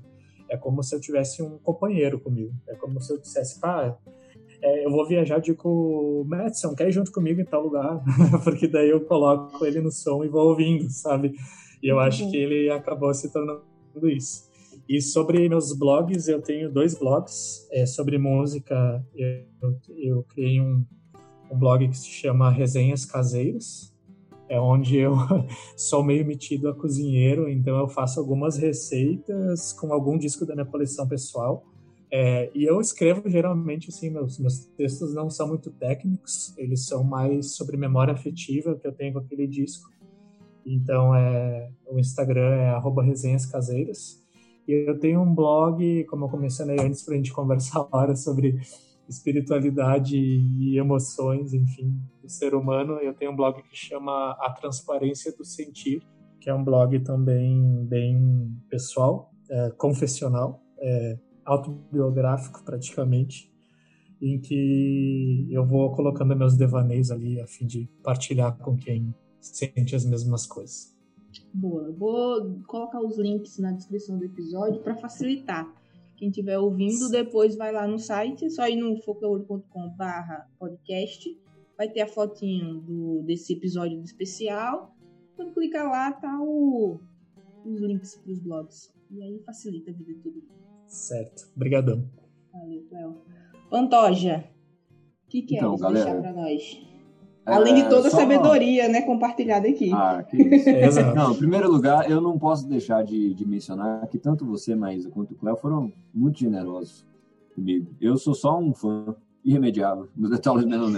Nós somos é... todos. e, e, galera, foi um, um momento muito legal. Foi muito bom estar aqui. Meu primeiro podcast, eu fiquei feliz da vida. Muito contente pelo convite, mas eu espero voltar mais vezes aqui para trocar uma ideia com vocês. E eu não sou chique assim, eu não tenho meus blogs e tal. Eu não escrevo mais para o Folk da World por pura falta de disciplina mesmo, mas a Maísa sempre é muito generosa. Sim, o espaço está e... aberto quando quiser voltar. Pois é, mas e, e, não deve demorar não, viu? A gente vai trocar uma ideia aí em breve. Boa, boa. Mas eu, eu tenho eu tenho publicado algumas coisas num, num blog chamado Tuporém, então, se vocês quiserem dar uma olhadinha depois, arroba Tuporém, tem algumas é, reflexões que eu faço acerca de fé, espiritualidade e cultura pop, principalmente. Ai, que tudo! E, e bom, eu sou arroba Pantoja42 lá no Instagram. É isso aí. Se vocês quiserem colar e trocar uma ideia, vai ser um grande prazer. Me sigam lá. Isso aí, galera. Muito bom. E, galera, vocês sabem, né? O Foco da Ouro tá em todo lugar com arroba Foco da Ouro, Twitter, Instagram. Só não tem TikTok ainda, daqui uns dias eu, eu faço também. Estão em todo lugar. Então é só seguir a gente, acessar o focodaouro.com para ver resenhas desses meninos aí, de todas as outras pessoas que colaboram com a gente. E é isso. A gente se encontra no próximo episódio.